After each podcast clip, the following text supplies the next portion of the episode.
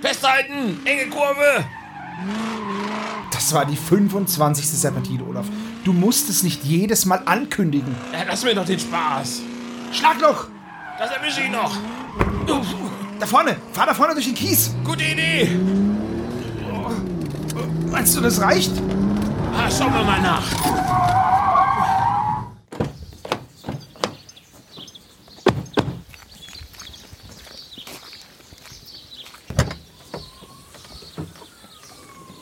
Gibst du auf? Nein, niemals. Ach komm schon, sonst muss ich noch die Batterie ausbauen. Nein, ich will das Geheimnis der Särge nicht besprechen. Ja, aber warum denn nicht? Weil die Folge total zusammengestrichen und gekürzt wirkt. Und, und dann diese Szene im Wirtshaus. Ohne das Buch gelesen zu haben, weigere ich mich. Tom, sieh es ein. die Bücher sind weg. Dr. Knobel hat sie. Ja, eben. Wir wollen dir nur helfen. Heißt das, ihr wisst, wo Dr. Knobel sich versteckt? Und wir fahren gerade zu seinem geheimen Unterschlupf? Was? Nein, wir wollten nicht in einem Ja, Bergsee. ja, ja, ja. Ja, genau, Tom. Wir sind auf dem Weg zu Dr. Knobel. Na, worauf wartet ihr beiden Pfeifen dann noch? Macht den Kofferraumdeckel wieder zu, wir haben's eilig.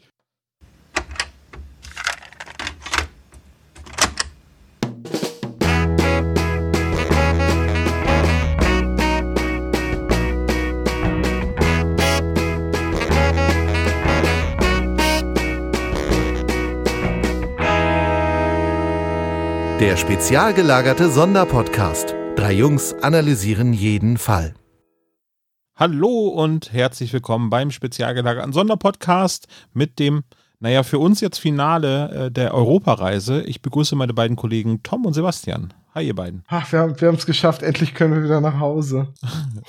Ja, aber äh, meine Glaskugel sagt, wir werden abstürzen. Also, Ja, ich muss ganz ehrlich sagen, was den Fall betrifft, wäre ich dann doch gerne in Italien geblieben. Aber naja. Hier, guck mal, die letzte Folge der Europareise ist ja eigentlich der Schatz im Bergsee. Jetzt haben wir ja nie damit gerechnet, dass wir irgendwann mal die ganze Europareise am Stück machen und haben den Schatz im Bergsee schon besprochen. Aber zentraler Handlungspunkt ist ja dieser Flugzeugabsturz. Wollen wir dann einfach als nächstes eine Folge mit einem Flugzeugabsturz besprechen? hm. Ja, davon gibt's ja so, So die ein, zwei, Nee, drei. Äh, wir haben so. relativ engen Zeitplan, Tom. Ich muss dich da enttäuschen. Wir haben ja Oh. noch andere Projekte am Start hier. Dann wünsche ich mir jetzt schon mal zum Geburtstag mein, äh, die, die, die giftigen Fässer. Okay, das ist eine gute Idee. Wir können es auch notfalls sonst ins Folgenvoting mit reinmachen, aber wir haben auch noch eine Folge aus dem Folgenvoting. Ah, es ist Ja. so, es ist so, Ich bin übrigens noch sprachlos, dass Sebo mir gerade den Genitalien-Gag geklaut hat. Ja, ist kein Problem. kann er auch behalten. Habe ich gerne Ich habe mir übrigens neulich einen, einen Wortwitz ausgedacht. Äh, ich Also, dachte, äh, ich, ich, ich, ich, dachte, ich lasse euch daran mal teilhaben. Also, ähm, und zwar folgendes. Wer ist eigentlich im Meer für die richtig schweren Vergehen zuständig? Warte, nichts sagen. Der Polizei? Nee, nee. Die Abteilung für Kapitalverbrechen. Ach du Schande, ey. Aber die Aschmantenschmuggel findest du nicht gut. Arschmantenschmuggel fand ich nicht gut. Meine Güte. Aber der Polizei ist doch auch nicht Die schlecht. Polizei ist sehr gut. also wenn Tom Okay. Arte guckt, ne, dann Ah. ähm, wisst ihr, was er dazu ist. So, wo wir jetzt bei schlechten Witzen. Oh Gott, Wenn geht das jetzt los, Arte guckt, dann wisst ihr, was ja? Also, Tomate. Oh, oh, Tomate. oh, oh. Den kannte er noch nicht, wa? Boah. Ja, gut, Ich bin, ne? aber, ich Guck bin auch nicht mal. sehr stolz darauf. Äh, genauso wenig Kinder, stolz es bin ist schon wieder so spät. Ich glaube, ich habe noch was vor.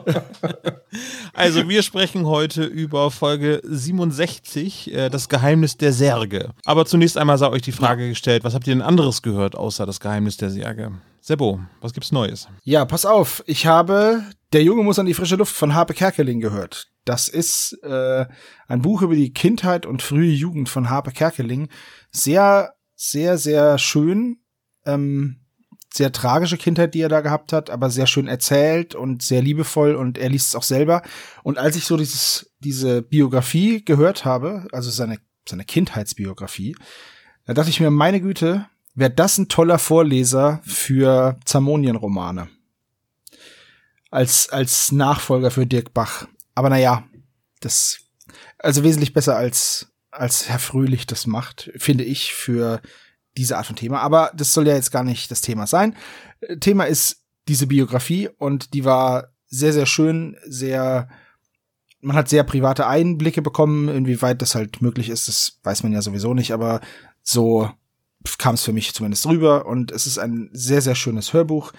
Dauert dauert schlanke siebeneinhalb Stunden, aber ich habe es sehr, sehr gerne gehört und ich werde es wahrscheinlich sogar noch mal anhören, einfach weil es mit sehr viel Herz erzählt ist und ähm, ja, ich mag Harper Kerkeling sehr gerne und es ist einfach eine sehr schöne Geschichte, die er da erzählt. Also seine Geschichte halt. Die ist zwar mit vielen tragischen Momenten gespickt, aber daran ist er ja gewachsen und es ist ähm, schon echt cool. Mhm. Und Tom, du? Äh, wie immer nichts gehört, sondern nur was gesehen. Ich habe in letzter Zeit immer, wenn abends noch mal ein bisschen Zeit so vorm Schlafengehen war, haben Christine und ich uns ähm, immer mal eine Folge Westworld angeguckt und da sind wir jetzt in der zweiten Staffel. Die erste hatten wir schon gesehen damals, als die Serie neu war und äh, jetzt haben wir sie noch mal aufgefrischt und sind jetzt in der zweiten Staffel und es ist einfach eine super gute Serie, die es echt schafft, mit jede Menge Plot-Twists und ähm, überraschenden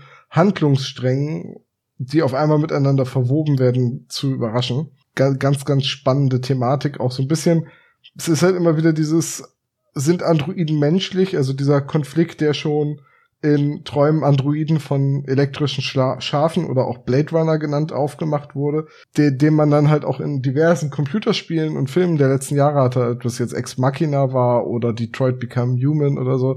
Ähm, es ist einfach sehr, sehr interessant. Naja, das wurde ja auch in Star Trek Next Generation thematisiert, ne? Also so Data ist halt im Prinzip ist das ja seine ganze Backstory, so ist er menschlich oder nicht menschlich, ne? Ja gut, das hat man dann in Voyager mit dem Hologramm auf der Krankenstation wiederholt, ne? Ja. Äh, aber ich mein, meine Star Trek Kenntnisse sind so rudimentär und eingerostet, da traue ich mich nicht, mich dazu zu äußern. Hm. Naja, aber Westworld, tolle Serie, hochkarätig besetzt. Ob das jetzt Jeffrey Wright ist oder Evan Rachel Wood oder Anthony Hopkins in der ersten Staffel. Ähm, und einer von den Hemsworth-Brüdern. Okay, zugegeben, Luke Hemsworth, der Unbekannteste, aber einer von den Hemsworth-Brüdern. Also. Das sind so die neuen Baldwins, oder? So? Im Prinzip schon, ja. Auf jeden Fall sehr coole Serie, Westworld, coole Thematik. Ähm. Hattest du den, den Film äh, aus den 60er, 70er Jahren gesehen mit Joel Brünner? Nee, ähm, wo er diesen mechanischen Revolverhelden spielt. Ne? Ja. Ich will unbedingt jetzt die Westworld-Filme sehen, auf denen die Serie ja so ein bisschen fußt. Ähm, weil ich bin mir nicht ganz sicher, also ich schätze mal, dass äh, die, der Charakter von Jules Brünner aus dem Film eher an dem Teddy aus der Serie, also dem Revolverhelden Teddy angelehnt ist, aber vom ganzen Aussehen her erinnert er halt eher an die Rolle von Ed Harris, dem Mann in Schwarz. Also ich, ich will die alten. Der Mann in Schwarz, das klingt sehr nach Stephen King, gerade der dunkle Turm, aber naja. Es ist auch, also ich meine, es ist ein schwarz gekleideter Revolverheld, der durch den Westen zieht. Also ich habe zwar jetzt den dunklen Turm nicht gelesen, aber da sind bestimmt Anleihen. Hm. Du weißt halt nicht, wie der Charakter heißt. Das, der wird halt nicht vorgestellt, deswegen heißt er einfach nur The Man in Black. Packen wir in die Shownotes mit rein. Ich habe auch nur was gesehen. Also ich habe jede Menge TKKG Retro-Archiv gehört, aber ähm, nichts Erwähnenswertes, muss ich leider sagen. Ich habe aber ähm, jetzt äh, den zweiten Teil der Serie äh, Lupin äh, geschaut. Und äh, Oh, damit habe ich just heute angefangen mit dem ersten Teil. Also mit der Richtig ersten Folge. Gut erzählt, irgendwie ähm, bietet das sehr viel Potenzial auch. Es wurde ja so ein bisschen Gerüchteküche-mäßig äh, überlegt, ob auch eine, eine Crossover-Folge mit Sherlock äh, möglich wäre. Äh, Omas, ich weiß nicht, wie er ausgesprochen wird, Oma Saisi, der ähm, Omas, ja, der, der Protagonist. Genau, äh, sehr charis sehr charismatisch, äh, passt perfekt in diese Rolle hinein, obwohl ich mir das hätte vorher nicht so vorstellen können. Ähm, mag ich sehr gerne in ganz vielen Filmen und äh, Serien, wo ich das bisher, wo ich ihm begegnet bin. Also Lupin macht auf jeden Fall sehr viel Spaß. Mir ist auch aufgefallen, dass er bei den X-Men mitgespielt hat. Zwar eher eine Nebenrolle, aber ähm, interessant, wo man den jetzt überall antrifft. So, mir ist er erstmals aufgefallen bei dem Film Ziemlich beste Freunde, aber ich glaube, das ist den meisten, glaube ich, so ergangen. Okay, und ich dachte bis eben gerade, ihr redet über Lupin der Dritte, also die japanische Manga-Serie um diesen Dieb. Nee, äh, es ist ein Dieb, äh, ein französischer Dieb, ähm, der im Prinzip so ein Gegenpart zu Sherlock Holmes in England dargestellt ja, hat. Arsène ja, Lupin. Arsène, Lupin. Arsène Lupin. Du kannst halt, wenn du, sobald du den Charakter Lupin nennst, ist es wie wenn du den Sherlock nennst. Ja, ja, ja. Genau. Ähm, ja, sehr sehenswert die Serie, also eben eine moderne Gaunergeschichte mit ähm, recht tragischem Hintergrund, also sehr, sehr gut erzählt und ähm, Oma Sai Si, wie auch immer er ausgesprochen wird, in der Hauptrolle ist ziemlich toll. Ja, also von mir eine Empfehlung auf Netflix gerade. Erster und zweiter Teil ist äh, da. Das ist es so, ne? Ich meine, der ist ja Franzose und in Frankreich lässt man ja immer den letzten Buchstaben weg, also heißt er eigentlich nur Oma S. Das habe ich meiner Oma auch immer zum Mittag So gesagt, dann ja. Also so, so funktioniert Französisch nicht, aber okay, you ich weiß nicht, tried. wie viele Buchstaben stumm sind bei den Namen. Wahrscheinlich ist der nur O. Olaf, können, können wir weitermachen, bevor Sebo mir erklärt, wie Französisch funktioniert? Wow.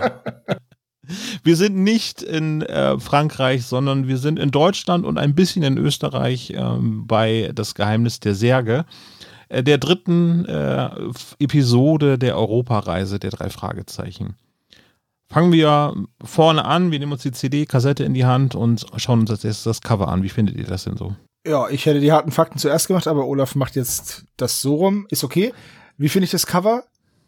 Ja, das, es wäre cool gewesen, wenn der Sarg nicht offen wäre und das dann wirklich noch ein Geheimnis gewesen wäre. Aber so sieht man ja, dass da eine Wenn man so Statue ein bisschen mit entzündeten Augen drauf guckt, sieht das aus wie ein überdimensionaler Freundschaftsknoten oder Freundschaftsband. Also so richtig Was? gut kann man nicht erkennen, dass es sich dabei um eine Statue handelt, oder? Ich find's ganz cool, dass das Gesicht aus drei Punkten besteht.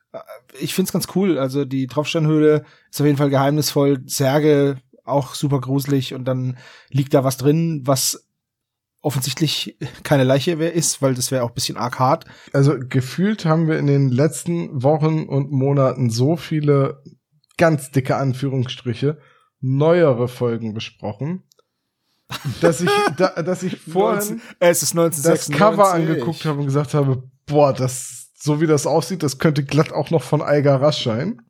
Nee, es war Andreas Ruchen, den Initialen nachzuurteilen, ne? Und dann ist mir klar geworden, oh Moment, Folge 66, oder 67 meine ich. Ups, das ist ja noch von Alcarasch. ja, 1996, Fettes Brot, Jein, Alanis Morissette, Ironic, Rammstein, Engel und eine lange, lange Fahrt in den Urlaub nach Finnland. War ein gutes Jahr. Ja, ich meine, das war das Jahr der Europameisterschaft.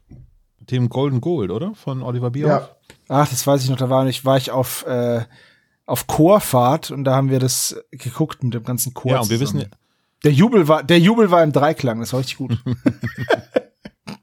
okay, also ein schönes Cover. Eiger Rasch, ein bisschen morbide, hat äh, ihre Initialen auf einen äh, der Särge drauf gemacht, aber eigentlich ganz gut platziert dort, ne? Ja, wo willst du sie sonst Ja. hinmalen? Auf einen der Tropfsteine? Das passt halt auch nicht. Ja, ja stimmt, stimmt auch wieder, ja. Gut, dann, Sebo, damit du maximal verwirrt bist, machen wir jetzt die harten Fakten. Ja, ich bin grundsätzlich verwirrt. Also, äh, das Buch hat die Nummer 66 und kam im Jahr 1996 raus. Das Hörspiel Nummer 67 kam am 29. April 1996. Ich will das immer singen, das ist ganz schlimm. Und ähm, Skript, Regie, die üblichen Verdächtigen. Geschrieben wurde das Ganze von Brigitte Johanna Henkel-Weithofer. Und das Cover haben wir ja schon gesagt, ist von Eiger Rasch. Genau. Ja, gut, ne, wir, ist ja die gesamte Europareise äh, BJHW. Ja. Ja, Ob sie sich selber auch so nennt? Weiß ich nicht, aber ja, bestimmt nicht. Mein Name ist BJHW, Freunde nennen mich BJ. wollen wir über das alternative Cover reden aus dem Omnibus Verlag? Sehr gerne, ja. Sehr gerne. Das sollte man lieber sagen. Ist das, ist das das Cover aus der Ja, WhatsApp-Gruppe, ja? Ah. Okay. Sollen wir, wollen, wollen wir es erstmal beschreiben? Also, jeder darf einen Teil beschreiben. Ich nehme die Mickey Mouse. Ja, dann nehme ich wohl den Typ mit der Augenklappe. Okay, dann nehme ich das Schriftbild. So, was- jetzt kommt okay, also, dann machen wir es so. Im Vordergrund steht Mickey Mouse mit einer Fliegerjacke und einem Rollkragenpulli. Tom, du bist Ja, dran. dahinter steht ein Typ in einer dunklen Jacke und einer Augenklappe, der so aussieht, als würde er mit Mickey gerade einen Raubüberfall planen. ja. Allerdings sieht er aus als wie Little Nicky, weil das Gesicht ist hart deformiert, finde ich. Die Augenklappe hängt doch auf halb acht. Ja, Die ist so viel niedriger als Dr. andere Strobel hat im äh, Vorfeld gesagt, dass er hinten ein bisschen aussieht wie Nick Fury. Aber die David Hasselhoff-Inkarnation, nicht die äh, von Samuel L. Jackson. Ja, und ohne Haare. Und überhaupt nicht cool. Es sieht so ein bisschen aus, als wenn er auch irgendwie eine Fluppe irgendwie am Mund hat, aber das ist einfach nur der Schatten von seinem Trenchcoat, glaube ich, ne? Ja, das sieht aus, als hätte er gerade Schweppes getrunken. Ja, das Also- also, ziemlich gut. Der Mund ist fast hochkant. Weißt du, wenn du Mickey Mouse auf dem Cover hast und es Ich trotzdem hätte- noch schaffst, das, das weniger menschliche Gesicht zu sein, Es könnte auch der sauberste, äh, sauerste Drops sein, den er gerade lutscht. Oder er also so ein Center so wie bei Simpsons, wo es, wo es, wo, wo, so bei Simpsons, wo es Homer das Genau. Gesicht zieht. sauerster, sauerster Drops der Welt. Oder, oder er hat drei Fishermen hat er im Mund. Das könnte natürlich auch sein. So. Du wolltest was zum Schriftbild sagen? Ja, ähm, die drei Fragezeichen sind dort alle rot. Hat mich sehr irritiert. Ich finde, es sieht aus, als wäre einer mit, mit Paint Amok gelaufen. Drei unterschiedliche Schriftarten irgendwie. Vier, wenn man Alfred Hitchcock noch mit dazu nimmt. Ja.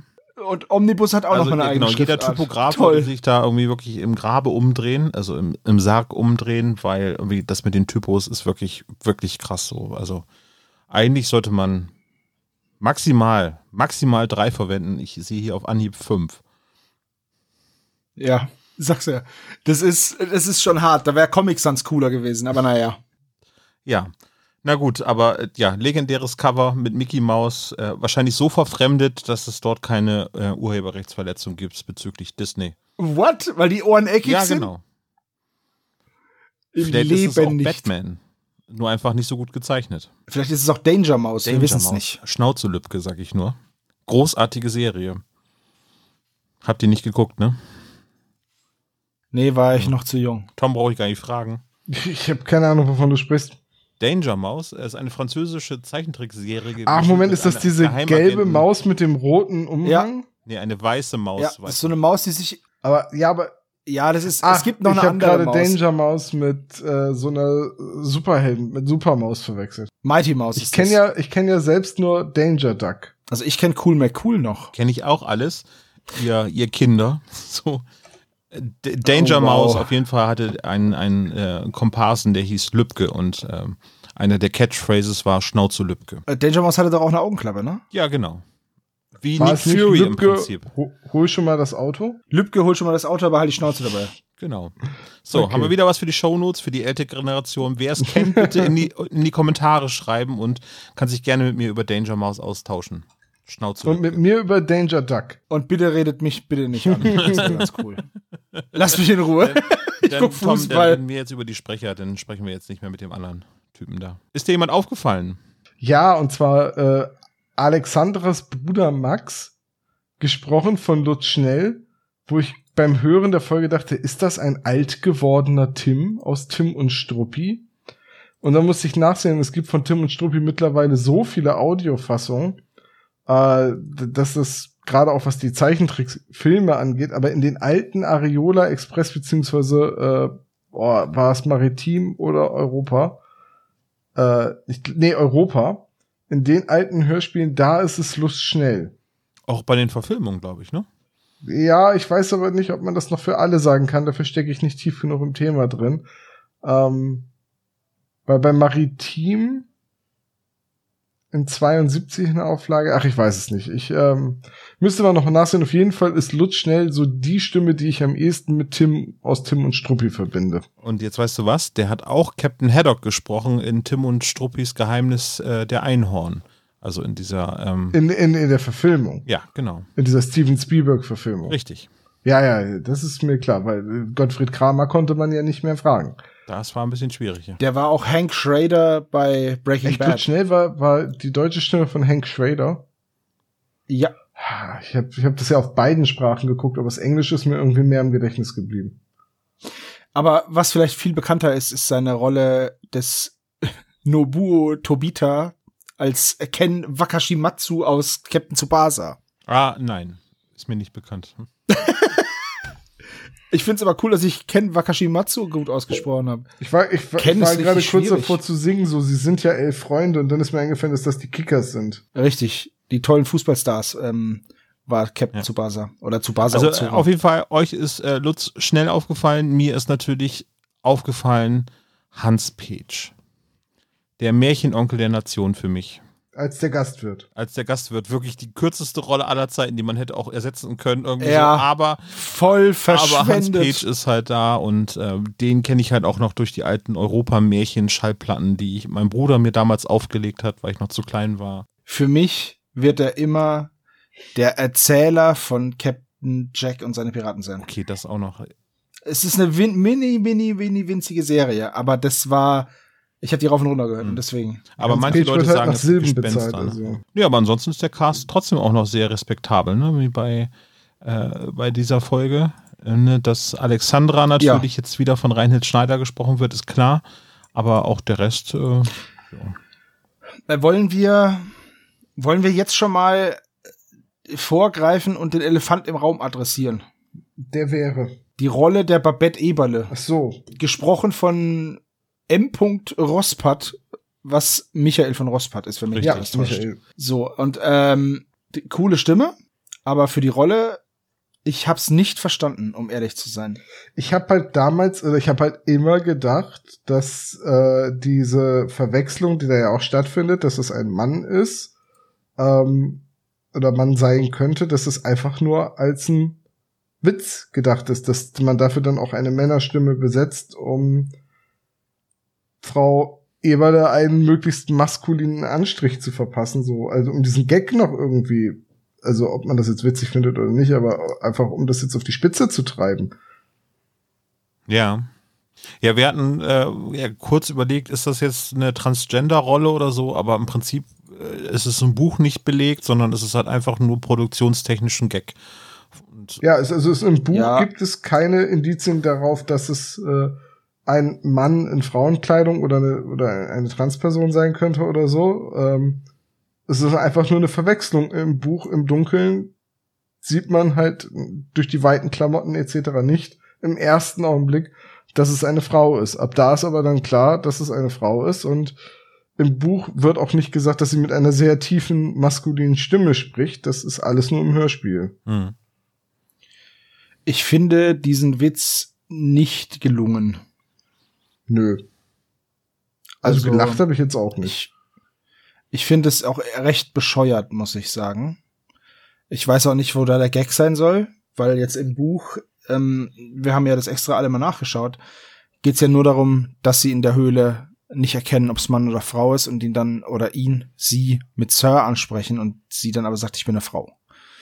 So, und äh, daraus das zu stricken, finde ich boah, uncool. Also mir hat es nicht gefallen. Ich finde es total bescheuert. Weil es diese Rolle und die Gefährlichkeit der Rolle komplett ins Lächerliche zieht, so. Das ist, ist ich weiß nicht, ich finde das total bescheuert. Ich habe mir halt durch die Stimme immer einen Mann in einem Kleid vorgestellt.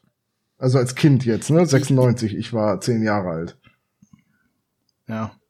Ja, Jetzt, ist, ist äh, richtig, ja.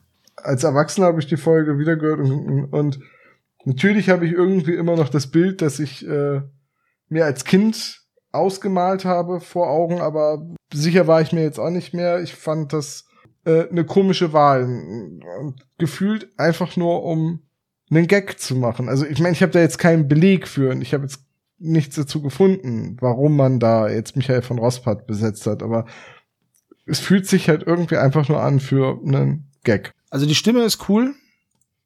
Das passt aber nicht zur Rolle und ich finde, ich find's kacke. So. Ja, also ich hätte mir das äh, auch aus diesem, aus dem Archiv, also den Sprecherarchiv von Europa hätte ich mir auch eher jemand wie Katharina Brauren vorstellen können, die ja schon eine etwas tiefere Stimme hat.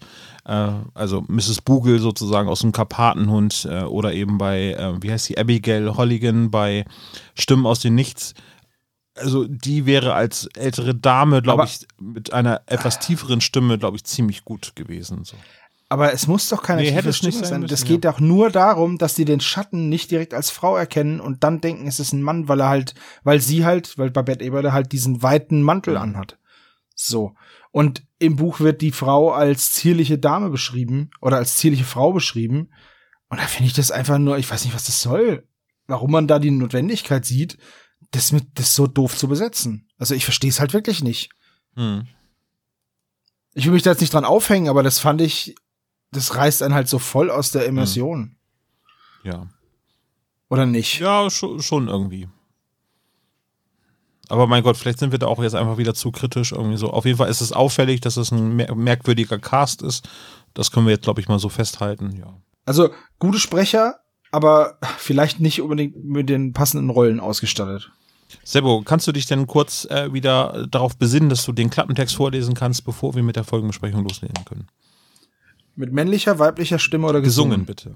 Gesungen, und zwar mit deiner männlichen und weiblichen Stimme, mit dir selbst im Duett. Im, ah, wie so eine, wie so eine Elfenstimme. Nee, das kann ich leider nicht. Dafür bin ich zu sehr Troll. Du darfst den Klappentext auch rülpsen.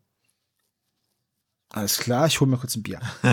Alexandra, das Au-pair-Mädchen, das die drei Detektive in Rom getroffen haben, lädt sie nach Deutschland ein. So wird Süddeutschland die nächste Station auf der Europareise von Justus, Peter und Bob.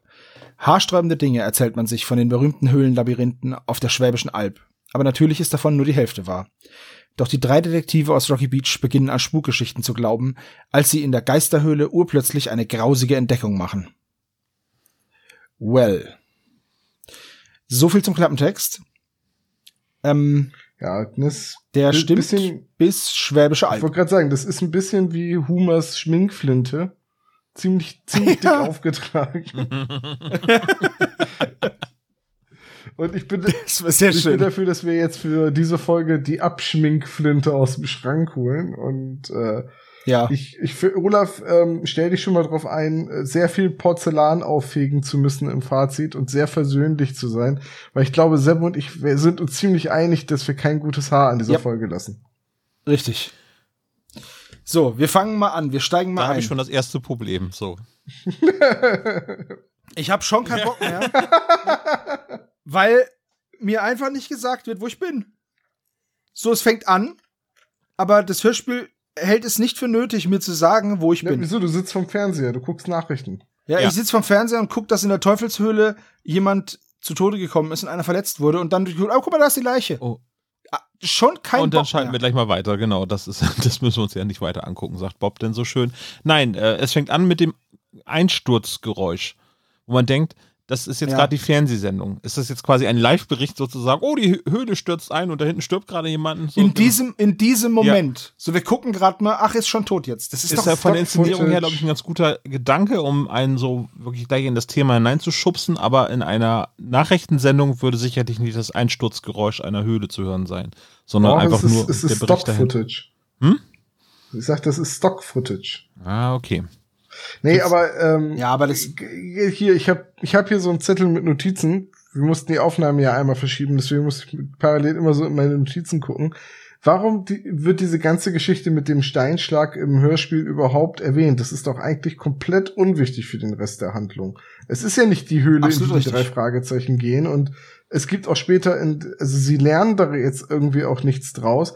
Es ist ja jetzt nicht so, dass sie den Nachrichtenbeitrag sehen und da gesagt wird, die beiden Forscher haben vergessen, XY zu machen und deswegen, und später kommen die drei Fragezeichen in eine ähnliche Situation, wissen dann aber, dass sie dann XY machen müssen, weil sie das im Fernsehen gesehen haben oder so. Das ist doch im, im Hörspiel komplett unwichtig, dass da zwei erfahrene Höhlenforscher äh, einen Unfall hatten. Exakt. Ist äh, absolut richtig. Und das ist auch wieder so ein Punkt, wo du schon keine Lust Ist, glaube ich, nur um Atmosphäre aufzubauen. Und dafür finde ich es recht lang. Ja, zumal das Ende dann äh, im Gegenzug dazu arg gekürzt wirkt, sag Ja, ich mal das. Ende so. wirkt sehr gekürzt. Ja. Gut, aber auf jeden Fall ist so ein bisschen die Motivation, irgendwie die, das wäre das Erste, was ich machen würde, wenn ich äh, als Amerikaner Urlaub in Deutschland machen möchte, möchte ich auf jeden Fall die legendären Höhlen mir angucken. Genau. Weil was gibt's Schöneres als Deutschland von unten? Genau. Super. Super cool. Wir, wir erfahren jetzt, dass Max da ist. Auch, dass Alexandra da ist, aber sie wird halt gar nicht vorgestellt. Also man geht davon aus, ja gut, ihr habt die andere Folge gehört und habt die Stimme noch im Kopf und deswegen wisst ihr, dass das jetzt Alexandra ist. Und wir haben den Sprechercast nicht geändert, weil das wird auch nicht vorgeschlagen, also vorgestellt. So. Dann wird aber wunderbar mit, mit Orten um sich geworfen, wie Leichingen und Tiefenhöhle und Blautopf und Teufelsgrube und Sontheimer Höhle, wo ich mir denke, okay, cool, spannend, super spannend, aber ähm, das wird alles nicht erklärt. Doppelgrab. Was, was wollten die jetzt genau mit der Nennung dieser vielen gruseligen Namen erreichen? Ist das einfach nur ähm, ist es einfach nur so, so, weiß ich nicht, um, um einen Ton zu setzen, um zu sagen, oh, die Höhlen sind alle mega tödlich? Also ich mag jetzt. oder ich, ist das Aufmerksamkeitsheischerei? Oder ich was mag jetzt gerade wieder ziemlich viel verwechseln, durcheinander werfen, aber Brigitte Johanna Henkel Weidhofer ist ja äh, gebürtige Österreicherin, oder? Mhm. Oder Schweizerin. Nee, Österreicherin. So. Und die lebt doch in Stuttgart, also in Baden-Württemberg, wo ja auch der Großteil der Handlung spielt.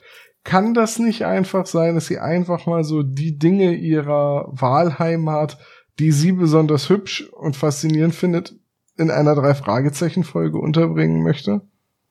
Ja, das habe ich auch so verstanden. Kann durchaus sein. Weil eine Ja. andere Motivation dahinter kann ich mir eigentlich gar nicht vorstellen. ja, es hilft nur nicht in der Szene. Weil ich, ich finde, in dieser Szene wird man so absolut ins kalte Wasser geworfen. Und es gefällt mir Naja, im Buch nicht. kann es Das wahrscheinlich auch ganz angenehm sein, dass das so ein bisschen äh, lokalisiert wird. Das ne? das wird ja ja, sein. auch in, in Kalifornien gemacht. Für uns klingt das, alles was in Kalifornien klingt natürlich noch ein bisschen, bisschen weiter weg irgendwie so. Das ist über, über einen Teich sozusagen und dann ist dort dann, keine Ahnung, die Hacienda so und so und da das Valley und so. Und ich glaube, im Prinzip ist das recht ähnlich in der Darstellung, nur dass es jetzt hier wirklich so diesen deutschen Bezug hat und äh, viel, viel greifbarer Ja, ja. ist. Und dadurch ist es für uns Da- weniger mysteriös. So. Damit habe ich kein Problem. Nicht falsch verstehen. Es, die heißen ja auch, die Orte heißen ja auch im, im, wenn sie in Amerika sind, haben die ja auch deutsche Namen. Geister Canyon beispielsweise. Ähm, aber da wird halt ein Canyon, eine Wüste, ein Ort genannt, nicht 37 im ersten Ja, Absatz. aber es sind ja alles Dinge, die es gibt, so die Sontheimer Höhle und den Blautopf und das sind ja alles real existierende Orte. Sogar äh, das Gasthaus zur Brücke, nee, zur Mühle Richtig, Ja, auch existiert das gibt's, ja. und äh, dann hier äh, die hier das Kloster Zwiefalten, das existiert ja auch.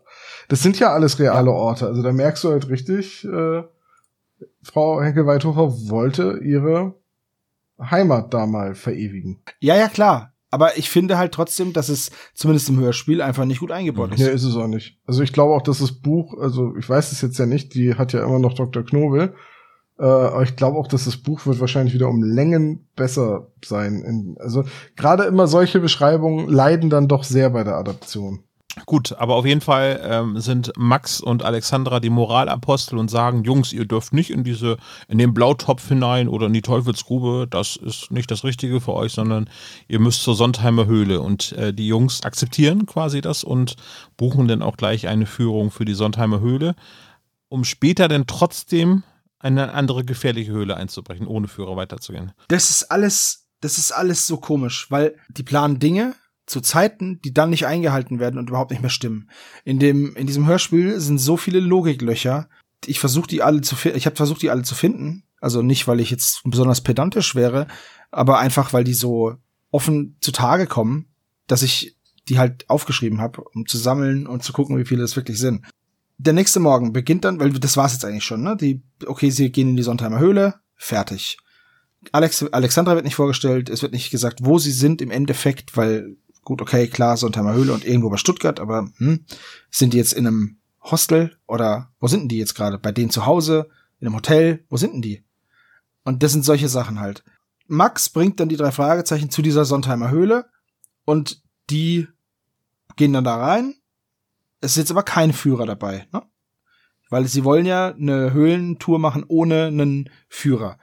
Ich persönlich ist jetzt nicht so mein Ding, aber die finden das cool. Keiner hat Angst, alle finden es total lässig, gehen dann da rein in die Höhle und finden dann nach ein paar oder nach 100 Metern so eine so eine kleine Halle und die hat so geschwärzte Wände. Ja, genau. Und dann musste ich an Olaf denken. Wegen der geschwärzten Höhle. Mein Schlafzimmer sieht anders aus. Wegen Babette Eberle. Nein. Hast du dir Olaf im Kleid okay, vorgestellt? Dann, okay, ich, wo- ich wollte Olaf eine total coole Überleitung zu seiner Lieblingsfolge bauen. Die mache ich jetzt kaputt und mache selber. Ah, okay. Und, Und dann, dann irgendwie so reden eine, Sie, eine beginnen Grotte Sie, nein, du hast jetzt Sende, ja. nein, nein, nein, du hast jetzt Sendepause, mein Freund. Denn Sie reden jetzt über das Ich Gespensterschloss. schneide das ja, ne? Das weißt du. Das ist voll okay, aber ich gebe dir einfach keine Chance. Sie reden jetzt über das Gespensterschloss und erinnern sich dran, wie das damals war, als sie für, ähm, für Alfred Hitchcock diese Drehorte gesucht haben. Und das fand ich eine sehr schöne, einen sehr schönen Rückblick. Ja, sie erwähnen eine Grotte. Im Hörspiel ist das beim Gespensterschloss so weit runtergekürzt, dass sie einfach sich nur von einem Steinschlag von den Hügeln in etwas äh, retten und sich dann relativ schnell wieder befreien können, dass es sich um eine Grotte handelt und dass das halt irgendwie viel, viel tiefer und gefährlicher war. Das wird halt überhaupt nicht erwähnt. So, äh, im Buch natürlich schon, aber eben in der Hörspielfassung, tja, da ist der Anschluss, äh, also dieser Verweis zum Gespensterschloss auch so hinreichend okay. Da hätte man lieber das Aztekenschwert erwähnen können, wo die dann wirklich in diesen in diese Höhle eingebrochen sind, wo sie denn äh, ja die drei ähm, Conquistadores da entdeckt haben. Tja. Ja, gut, auf jeden Fall haben wir jetzt hier halt so eine Anspielung auf frühere Folgen, fand ich ganz schön. Damals, als alles besser war. Damals, genau. Ja, ja. 96 haben sie sich schon zurückbesonnen. Genau, als es noch. Fernmeldeämter in Ja, ja. Amerika gab und so, ja. Und keine Wahlwiederholungsknöpfe. Genau. Super cool, ja. Ja, auf jeden Fall, sie hören dann natürlich Geräusche. Vorher poltern sie durch die Höhle, dann, dann sind sie ganz leise und flüstern. Das bringt jetzt auch nichts mehr, habe ich mir gedacht. Gut, ist egal. Stimmt. ist, ist wurscht. Doch. In einer Ecke Sebo, steht dann und Wenn wir eine Sache Ja. in Skyrim gelernt haben, dann, wenn du lang genug leise bist, dann vergisst der Gegner, dass du da bist, sagt, ah, war wohl nur der Wind und geht zurück in seine geskriptete Routine. weiß ich, oder bei GTA, wenn du rausfährst aus dem Überwachungsbereich, dann hauen die Bullen ab. Oder, oder Kommandos, ne? Das äh, Strategiespiel. Ja, hey, da war was. Und dann musst du dich verstecken, dass der Kegel dich nicht erwischt. Genau. Äh, Ja, egal. Auf jeden Fall kommen wir jetzt zu dem Punkt, an dem Babette Eberle eine männliche Stimme verpasst bekommt. Denn sie in, sehen in einer Ecke einen, wie es da heißt, alten Mann mit einer Kutte stehen. Und als sie ihn ansprechen, fängt er einfach nur an, wüst zu lachen. Und ähm, Peter kriegt ein bisschen Angst und äh, dann sprechen sie diese Person an und dann sagt die Person, ich bin die Höhlenfrau. So. Frau? Ja, Frau ist halt so. Und das, das war wohl Ausgangs äh, ausschlaggebend für dieses, komm, wir machen da jetzt eine Männerstimme. Ich glaube, so war das Casting auch, ne? So, wir brauchen eine Babette Ja. Eberle. Ja, ich habe hier leider nur Michael von äh, Rosbart da. Er ist halt so. Richtig, ja. Ah, Ja, ja. wir- wirklich nicht die beste, der beste Gag an der Stelle. Nee. Aber ich, ich habe mich schon lange nur drüber aufgeregt. Auf jeden Hören Fall ein, ein, ein allem. äh, Gut. schrulliger äh, Charakter, auf jeden Fall. Wie das, egal ob es jetzt ein Ja, männlicher oder richtig. weiblicher Sprecher ist, äh, Sprecherin, ähm, ist völlig egal. Sehr skurril, sehr verwirrend und äh, die verjagt Genau. die drei Fragezeichen nur mit dem Hin Hinweis, dass ihr Vater ein, ein berühmter Höhlenforscher ist und die Elektrizität hier in die Höhle gelegt hat. Und äh, deswegen hat sie da besondere Kenntnisse und Rechte, sich hier aufzuhalten, im Gegensatz zu den drei Fragezeichen. Ja, genau. Richtig, ist ihre Höhle, sie ist ja auch die Höhlenfrau, ist ja so. Und ähm, sie bietet dann eine Führung an und sagt, ohne Führung ist verboten, in der, in der Höhle rumzulatschen. Und entweder ihr macht jetzt, kommt jetzt mit, oder ihr geht. So. Ähm, Finde ich ganz cool, dass es gar keine Sprachbarriere zu geben scheint. Die spricht halt Englisch, die hält die drei Fragezeichen ja auch für Englisch. Sie sagt doch sogar noch, es kommen nicht so viele Engländer. Ja, ja, richtig. Naja, ist schon richtig. Die meisten Deutschen sprechen ja nun Englisch, zumindest in dem Maße, dass man sich mit ihnen verständigen kann. Von daher passt das schon, dass jetzt ausgerechnet in Deutschland keine Sprachbarriere ist. Dass die in Italien so viel stärker ist in der Folge vorher als jetzt in Deutschland, da kann man sich jetzt wahrscheinlich wieder streiten, weil wahrscheinlich auch die meisten jungen Italiener Englisch sprechen. Aber naja. ja. So, dann Naja, aber Justus hat aber auch ja äh, hervorragende Sprachkenntnisse. Äh, er hat gerade besonders im tschechischen Bereich hat er auch irgendwie Expertise. Aber da kommen wir später zu. äh, ja, Justus Jonasch. Justus. Aber Justus Janosch. Aber ähm, nachdem sie sagen, ja, nee, dann gehen wir raus, verpufft die Höhlenfrau einfach und ist Ja. weg.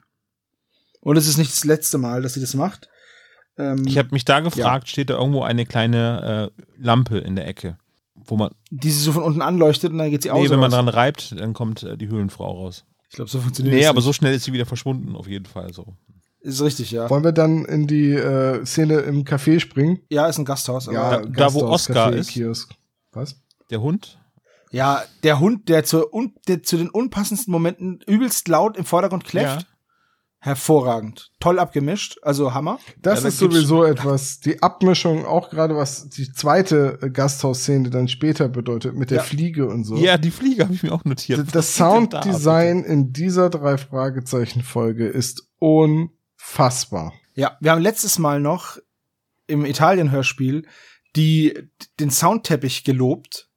Und hier haben sie sich gedacht, ah, alles, was letztes Mal gut war, machen wir jetzt anders. Weil ich fand's so, weiß ich nicht. Es war nicht gut. Nicht cool. Es war nicht gut. Es war gar nicht Nee. gut, nee. So, ähm, diese, diese Frau mit dem Hund spricht dann die drei Fragezeichen auf die Höhlenfrau an, weil sie ihnen zugehört hat. Da erfahren sie dann, wo sie wohnt. So, und jetzt Und dann beschließt, meine Frage. Frau mit dem Hund, die sie anspricht, ähm, professionelle Sprecherin, also ausgebildete Schauspielerin, ja oder nein? ähm, auf den ersten Hörer, nein. Würde ich nämlich auch sagen. Würde ich auch sagen, ja. Aber sie wird halt auch nicht aufgeführt in den Sprechern. Ja, das ist wahrscheinlich wieder so eine Gastrolle, aber die Sprechleistung fand ich an der Stelle echt nicht gut und dann sagt sie auch noch Babette Erberle und äh, ändert also mal eben den Nachnamen von der Dame um. ja, ist ja so ein Klassiker. Kann sich also in der Gegend nicht so gut auskennen, wenn sie nicht mal weiß, wie äh, das Lokalkuriosum, die Höhlenfrau, äh, richtig mit Nachnamen heißt. Ne, wenn die eh nicht Vielleicht nennen sie sie aber auch immer nur Höhli. also, Höhli, die Höhlenfrau. Vielleicht ist es äh, aber auch ja ähm, jemand aus Heike Dine Körtings oder André Mindingers Umfeld. Also bei den Schattenmännern hatten wir ja den Stammitaliener und so weiter äh, im Cast mit dabei. Vielleicht ist das jetzt quasi die Kioskbesitzerin im, oder die prominenteste in, Hundebesitzerin. in was? Hamburg, genau. Ja. Das war aber auch nur Ja. deine Arbeitshypothese, dass es sich dabei um den Stammitaliener handelt. ich würde sagen, jetzt, weil ich es ausgesprochen habe, ist das Fakt. Ich verstehe. So funktioniert das mit den Fakten. genau so. Du hast es, du hast es im Internet gesagt, also muss es stimmen. Quelle Internet. Ja. Also die drei Fragezeichen beschließen dann, dass sie doch diese Babette Eberle besuchen können. Erberle, die Frau Nachmittag. heißt Erberle. Okay. Barbette Erberler besuchen können am nächsten Nachmittag. Und ähm, davor will Justus aber noch in die Geisterhöhle. Spuk, Spuk. Und das ist nämlich eine abgeschlossene Höhle. Das heißt, man leiht sich einen Schlüssel, geht da rein, höhlet, Höhlenforscht dann da drin rum, geht wieder raus, schließt ab, geht zurück. Und wenn die nicht zurückkommen, dann weiß derjenige, ah, sind sie wohl in eine Schlucht geplumpst. Und dann gehen sie sie suchen. Weiß doch sehr wohl. 63 Mal an der Leine ziehen heißt keine Luft mehr. 64 Mal an der Leine ziehen heißt, es ist alles in Ordnung. Richtig. Ganz hervorragend. Und dann sind sie in der Geisterhöhle. Sie sind dann praktisch von dem Gasthaus in die, also zu der Höhle gelaufen, drei Stunden lang. Stehen dann vor der Tür und der Schlüssel passt nicht. Hat mich voll an den Hobbit erinnert. So, oh, Schlü- Schlüsselloch ist nicht da. Nö, gehen wir wieder heim. Okay, war, auch eine scheiße Idee. Nee, aber ich äh, insgesamt äh, finde ich aber das vorher sehr selbstironisch so. Dass, ähm, dass sie Justus so aufs Korn nehmen, dass er sich natürlich den, die Geisterhöhle rausgesucht hat, weil irgendwie das ihn getriggert hat. Äh, und der, so ne, der, der Konter von Justus dann auch, nee, den hätte ich auch lieber die Eulenhöhle, weil da das und das passiert ist und äh, ähm, die andere Höhle nehmen können. Ähm, das fand ich schon so mit dem Augenzwinkern so. Na klar, wir nehmen jetzt die Geisterhöhle, weil die am mysteriösesten klingt. So. Ja. Oder habt ihr das nicht so empfunden? Oder habt ihr schon zugemacht? Ja, doch. Doch, doch. D- Nein, nee, nein. da habe ich schon mir nicht mehr meinen Teil gedacht. Nicht mal mehr meinen Teil habe ich mir da noch gedacht. Aber äh, wir stehen jetzt quasi vor der Höhlentür, die verschlossen ist, der Schlüssel passt nicht und dann, ähm, Dann kommt's ja. dann wird Bob zu allen drei Fragezeichen in einer Person. Weil er zuckt auf einmal die Dietriche und knackt das Schloss irgendwie. Also da merkt man richtig, äh, es wird ja immer gesagt, dass ähm, Brigitte Johanna Henke-Weidhofer das mit den Dietrichen zum Beispiel als, als wiederkehrendes Element eingeführt hat bei den drei Fragezeichen. Aber das muss da noch so eine Findungsphase gewesen sein, ne? weil da benutzt es jetzt eben nicht Peter, wie das halt später immer so gemacht wird. Und es wird immer gesagt, ja, ähm, sie hat äh, den drei Fragezeichen oder Peter die Dietriche irgendwie zugeschustert als wiedererkennendes Element. Das ist sehr Bob da gewesen, hat mich sehr überrascht. Ich habe Ja. immer so in der Anfangszeit, oder ich habe immer so das Gefühl gehabt, in der Anfangszeit ist es eigentlich egal, wer von den drei Fragezeichen die Dietriche benutzt. Das, da können sie irgendwie alle mit umgehen. Und das hat sich dann erst so später zu Peters Markenzeichen entwickelt. Also ich weiß doch, Ja. dass ich irgendwann mal, als jemand sagte, ich weiß gar nicht, ob wir das, ob, ob das hier eine Podcast-Aufnahme war, aber irgendwann meinte mal jemand, äh, dass das ja Peters Markenzeichen sei mit den Dietrichen und da dachte ich nur, echt, das, damit können doch aber irgendwie alle umgehen. So. Aber ich, aber jetzt in den neueren Folgen ist es auf jeden Fall immer Peters Markenzeichen. Ja, auf, ja, absolut. Absolut. Hier hat halt noch jeder die Skills gehabt, aber es ist ja nicht so schlimm. Mhm. Ähm, was ich immer besonders schön finde, ist, wenn die drei Fragezeichen was machen, was nicht sofort klappt. Und zwar sofort, sofort. Dann rasten die immer voll aus und werden total ungeduldig. Justus nimmt den Schlüssel und steckt ihn ins Schloss. Hm, der passt nicht. Und sofort geht Bob hoch. Ey, jetzt kommt, lass mich mal, lass mich mal. Ah, der passt nicht. Hm, Dietrich, Dietrich, Dietrich. Haha, offen. So, die sind so hektisch und hibbelig. Naja, aber wie so wäre das denn im Hörspiel, wenn dann Bob sagt, ja, probier doch mal in Ruhe, Justus. Ja, warte, Aber- noch Ja, mal Schlüssel nein, raus, aber- wieder rein. Nein, aber es ist doch, ist doch, Das sind Jugendliche, Das die sind doch auch gar nicht. Also. was ist das denn für ein Klischee? Ich meine halt, was, was mich da viel mehr irritiert, ist halt, dass sie stellen fest, hm, falscher Schlüssel. Da hat der Wirt wohl einen Fehler gemacht. Konsequenz, wir brechen ein. Nicht, wir gehen zurück und holen uns den richtigen Schlüssel. Also sie diskutieren das kurz. Aber die logischste Erklärung ist, äh, man will irgendwas vor ihnen geheim halten und deswegen müssen sie da jetzt einbrechen. Naja, aber drei Stunden zurücklatschen, um den Schlüssel zu holen und dann wieder hin. Also sechs Stunden nochmal auf sich zu nehmen.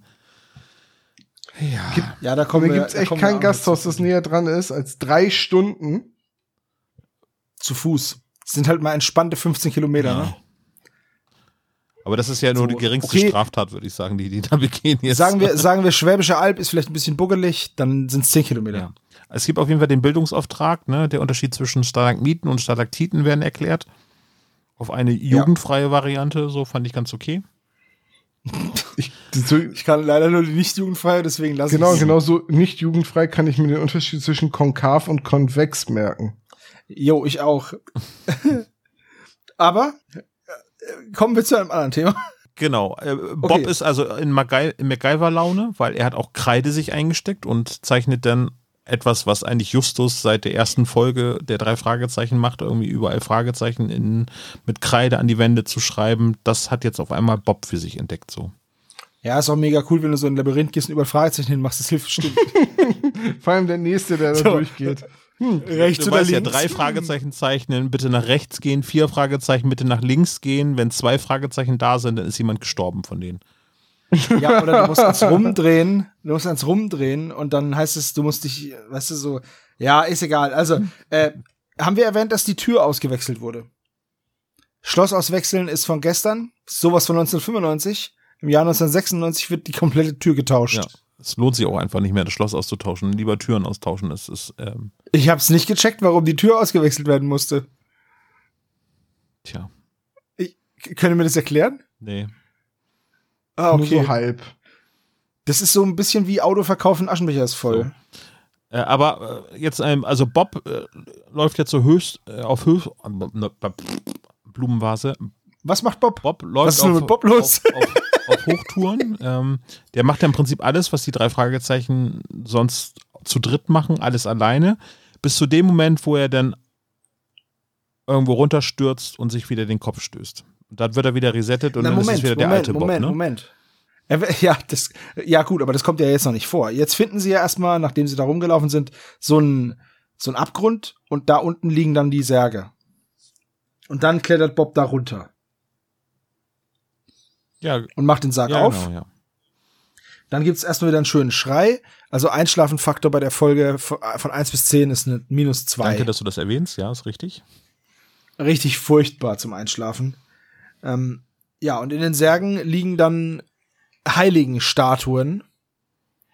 Und ähm, Bob macht dann Fotos, macht die Särge wieder zu und die drei Fragezeichen sagen, okay, das ist ein Fall für uns. Wir versuchen herauszufinden, wem die Statuen gehören und wer sie gestohlen hat. Ähm, und dass jetzt Peter mit so einer Lappalie ankommt mit wie, ah, lass mal die Polizei rufen, wird damit abgetan. Nee, machen wir doch sonst auch nicht. Genau. Und ja.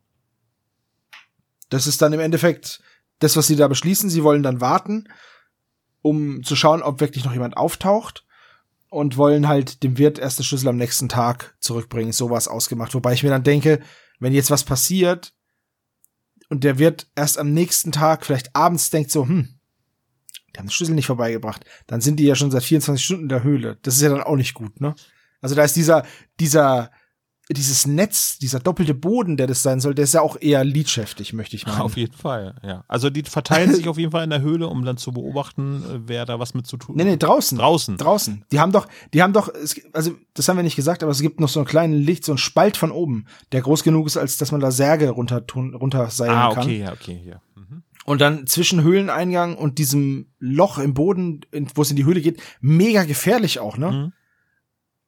Da, da beziehen sie eben Stellung. Nee, aber ich habe das jetzt in meinem Hirn so weit zusammengefasst, dass im Prinzip das Resultat ist, dass Bob auf seinem Posten niedergeschlagen wird und wieder resettet wird. Das ist sozusagen die Essenz, was ich mir davon gemerkt habe, wie die sich da jetzt. Ja, das ist richtig. ne, also Das, das passiert jetzt gleich ähm, in der Nacht. Sie philosophieren dann nur noch rum, wer jetzt da ein Täter sein könnte.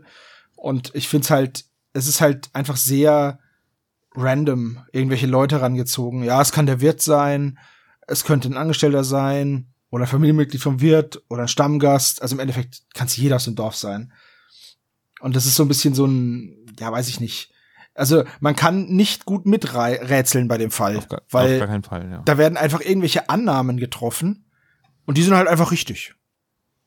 So. Das ist ein bisschen komisch. Naja, dass der Wirt verdächtig ist, äh, ist insoweit nachzuvollziehen, weil er im Prinzip der Einzige ist, der diesen Schlüssel besitzt und das ist auch der einzige Schlüssel, der an diesem Brett da ranhängt. Von daher. Ja, schon, aber die Tür wurde getauscht. Ja, ja, äh, richtig, aber ja, ja. Ja, und wenn jetzt, jetzt, jetzt, pass auf, jetzt, äh, die drei Fragezeichen leihen sich das Ding, laufen dahin drei Stunden, der Schlag passt der Schlüssel nicht. So, und dann laufen sie drei Stunden wieder zurück, geben den Schlüssel ab. Und dann sagen die, der hat nicht gepasst. Dann sagt der Wirt, jo, jo, der hat nicht gepasst. Ihr Dödel. Und hängt ihn wieder hin. Hm, So, da kommt man doch nicht auf die Idee, oder äh, die Tür getauscht. ja. Und ja, dann, also da, Ja. da ist es halt wirklich einfach, ähm, das ist wirklich dünn. Ich habe halt auch nicht verstanden, warum man von allen Orten auf der Welt, wenn man schon Särge mit Heiligenstatuen und, oder Kunstschätzen drin schmuggelt, warum man die dann ausgerechnet in so einer Höhle verbergen muss. Die halt von Touristen besucht wird. So, das ist halt. Ähm, Guter Punkt. ja, da, da, da ist halt, und das geht mir halt leider an vielen Stellen in der Geschichte so. Ich, ich glaube, da war der Handlungsort wirklich im Wesentlichen die Motivation der, der Folge und nicht das große Geheimnis. Es musste dann irgendwie noch eine Geschichte drumherum geben.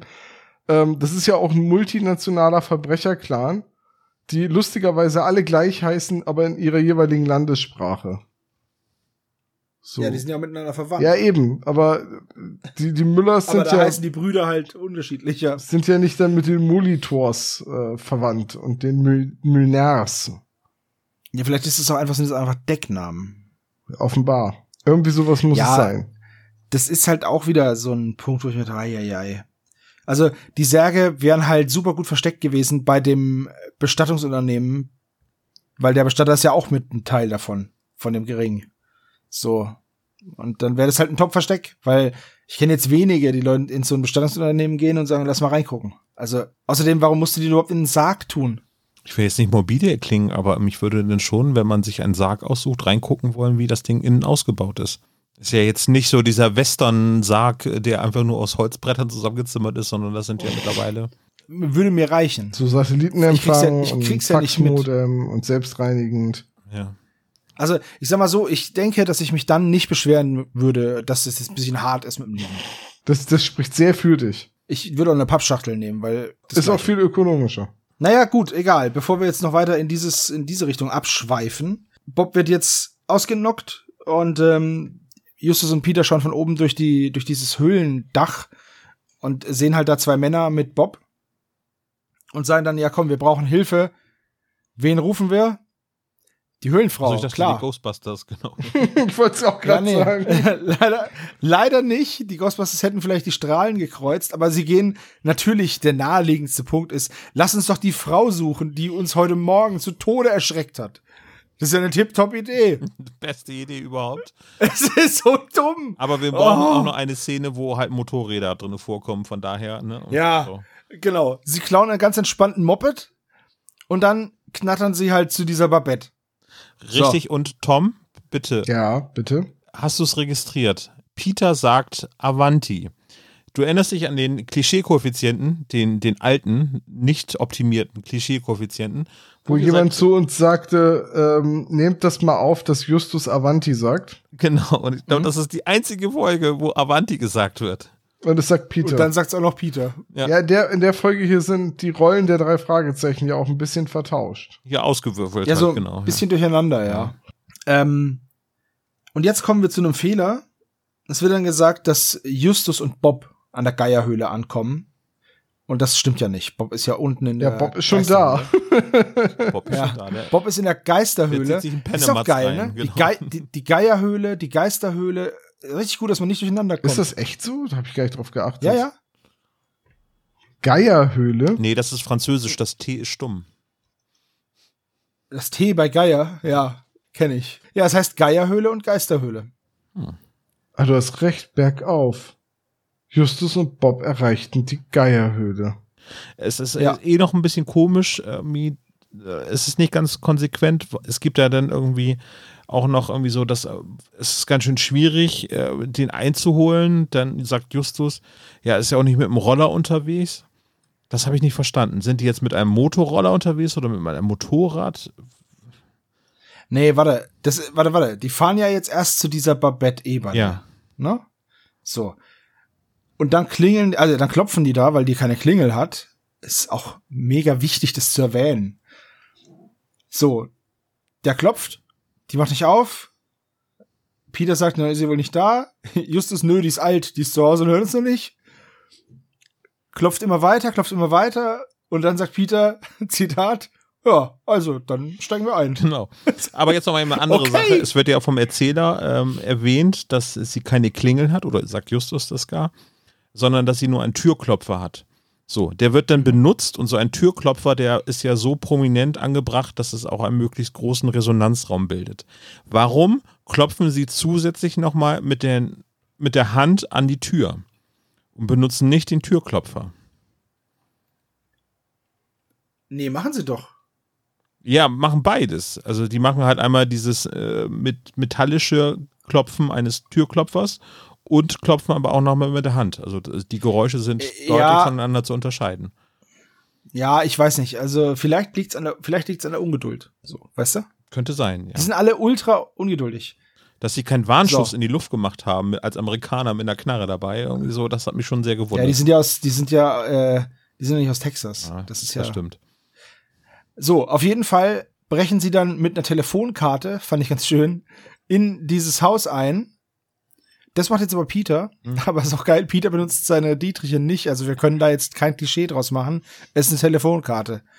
Steckt einen Kopf durch die Tür und zack, kriegt er eine Axt entgegengeworfen. Ja, erst einmal Telefonkarte ist für heutige Tage natürlich schon ein Relikt. Was Ich wollte man gerade sagen, zählt das als Stell dir mal vor-. Stell dir mal vor, da fummelt einer mit so einer Mini-Sim an dem Ding rum. So.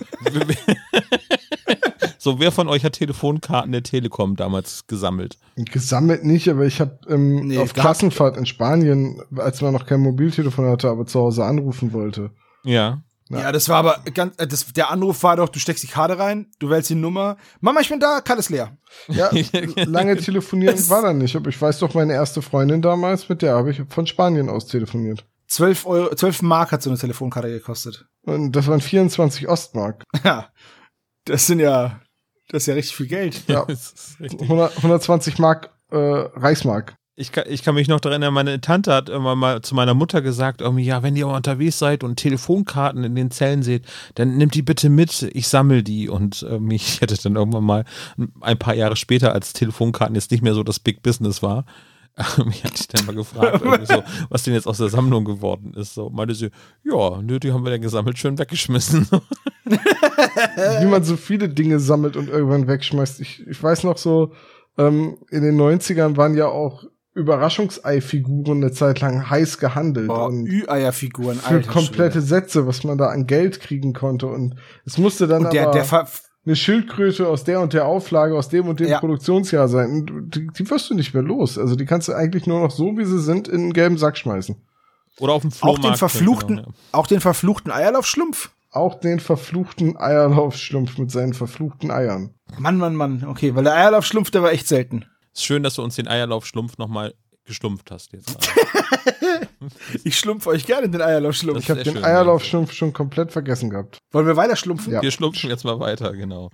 Gut, also. Äh, Fun Fact: Justus- äh, Justus Ja? sitzt hinten, also auf dem Sozio sitzt ja bei, bei Peter, fährt das Motorrad, obwohl wir ja später wissen, dass Justus einen Motorradführerschein hat.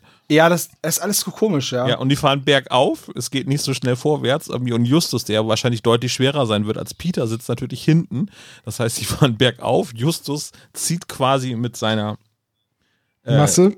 Masse irgendwie äh, Peter nach hinten. Äh, Das heißt, die fahren mit einem Wheelie den Berg hoch, habe ich mir so vorgestellt. Ja, aber das ist, du hast wenigstens gut Traktion auf dem Hinterrad. Ja, das stimmt. So. Ja, ausbrechen tut die Maschine hinten nicht. Ganz garantiert nicht. Aber jetzt erklärt mir mal, nachdem sie dann ja wieder zurück zur Höhle fahren, da fährt Justus dann ja mit Babette. Äh, und äh, Ja. Peter muss mit dem Motorrad alleine hinterherfahren. Warum geht Justus aus dem heiteren Himmel denn bitte zu dem Sitz und sagt, ich guck da jetzt runter? Da ist jetzt Ja, irgendwas. genau, genau, das ist auch wieder so ein Quatsch. Bevor die Babette losschüsselt wie eine Irre, geht Justus nochmal zum Moped und sagt, lass mal kurz am, lass mal kurz am, am, am Sattel fummeln. Und dann fuddelt er da rum und sagt, ja, hab ich mir gedacht, da sind Zettel drunter. Was? Was? Hat er gemerkt, dass er drauf gesessen hat. Der hat halt Ja, der Justus auf dem. Zettel. Genau. Das kennt man ja, das gute alte Märchen, der Justus auf dem Zettel. Ja. Ja, aber es sind viele kuriose Sachen, auch, also wo wir beim Soundteppich sind, als sie an die Tür anklopfen, natürlich wie auf Kommando, die Eule im Hintergrund. Okay, es ist Abend. Es mu- Du musst halt deutlich machen, dass da Zeit vergeht. Und das kannst du am besten, indem du eine Eule rufen lässt. Okay. Ich muss mir hier für unser, wenn wir unseren Podcast so lange machen, muss ich mir so einen Eulensound irgendwie einrichten, dass ich das so Aber bitte nimm eine Waldohreule. Eine Nimm auch bitte noch ein paar Grillen dazu. Ich habe mir hier dieses mit den Zetteln habe ich mir aufgeschrieben. Justus findet kleines Fach mit Zetteln unter Motorradsitz. Anmerkung, was sind das für eine random Kacke? weil es so, weil es so aus dem Nichts kommt. Das, ach, naja. Gut. Dann, nächste Szene. Also Babette brettert durch den Wald wie eine Irre. Babrett Okay. also. Bar brettert, ja. Bei, bei Babette muss ich immer an Frankreich, Frankreich von der Black Föß denken. Ich höre keinen Hip-Hop. so. Sie befinden sich jetzt wo auch immer, weil einem das nicht gesagt wird. Die kommen an, keine Ahnung, dann klettern sie irgendwo ho- hoch, dann merken wir, ach ja, wir sind wieder in einer Geisterhöhle, weil Justus fragt ja in der Szene davor, wo fahren wir denn hin? Da sagt Babette, ist egal, kennst du nicht und fährt los. Wir kommen an, an ist egal, kennst du nicht und wir wissen nicht, wo wir sind. Aber wir wussten, dass So- Peter ganz schön aus der Puste war, äh, äh, Schritt zu halten mit dem Motorrad. Ja, aber fährt der Motorrad oder Tretroller? Ja, das ist mir ja nicht ganz klar. Es wird nämlich auch immer zwischendurch was mit Roller erwähnt. So. Ja, aber man kommt doch nicht aus der Puste auf dem Motorrad. Es war sinnbildlich aus der Puste. Also, Achso, ich das dachte war, nur. Ja. Ja gut, dann rennen sie diesen Berg hoch. Justus und Peter bekommen Kopflampen und Babette verpufft. ja. Schon wieder. Wird aber dann abgelöst durch Bob wieder. Der, der füllt dann quasi die drei Leute im Tonstudio wieder Das, auf, weil er dann das wieder mit einem. erklärt es. Deswegen sind Bob und Babette nie in derselben Szene zu sehen. Und wir re- sprechen es auch die ganze Zeit falsch aus. Das heißt Bobette. Babette. die, die sind Das ist ein und Bobs- dieselbe Bobs Person. alter, richtig, Bobs alter Ego ist eine axtschwingende, Regenmantel tragende Frau mittleren Alters. Ja, und äh, in, in Gotham würde sie immer sagen: Ich bin Bobman. Na, na, na, na, na, na, na, na, na, na, na, na, na, na, na, na, Bobman. Bobman. Der, der Superheld mit der beschissensten Frisur. Ich hätte jetzt gerne so, so Übergangsdinger, so zur nächsten Szene. Das ist ja wohl die langweiligste Rettung aller Zeiten. Ja. So, Babette verpufft. Fingerschnipsen. Die Jungs stehen bei Bob. Fingerschnipsen. Die Jungs sind draußen. Fingerschnipsen, sie gehen wieder zurück zum Gasthaus. Nee, sie gehen nämlich jetzt, jetzt, jetzt ist ihnen eingefallen, Mensch, die Polizei. Ach ja, stimmt, ja, ja. Und dann. Lass mal die Polizei mit dazu holen. So, die Polizisten gehen rein und, oh Wunder, es ist alles weg. Die Spuren sind verwischt, nichts ist mehr da, alles ist weg. Auch die, die Schleifspuren und so, okay. Die äh, Polizisten werden natürlich, werden natürlich sauer. Bob will die Fotos zeigen, aber die Kamera ist auch weg. Potzblitz.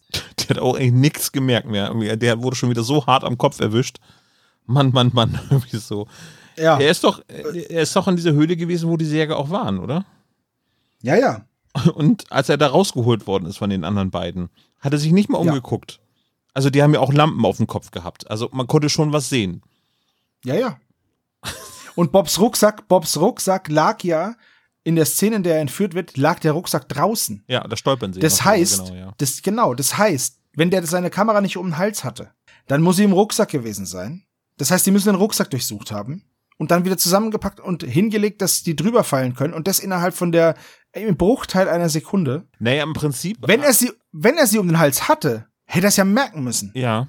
Also nehmen wir an, dass sie im Rucksack waren, dann sind die Gangster trotzdem sehr, sehr clever gewesen, weil die haben das Ganze dann jetzt so inszeniert, als wenn Bob einfach in diese Höhle hineingestürzt wäre.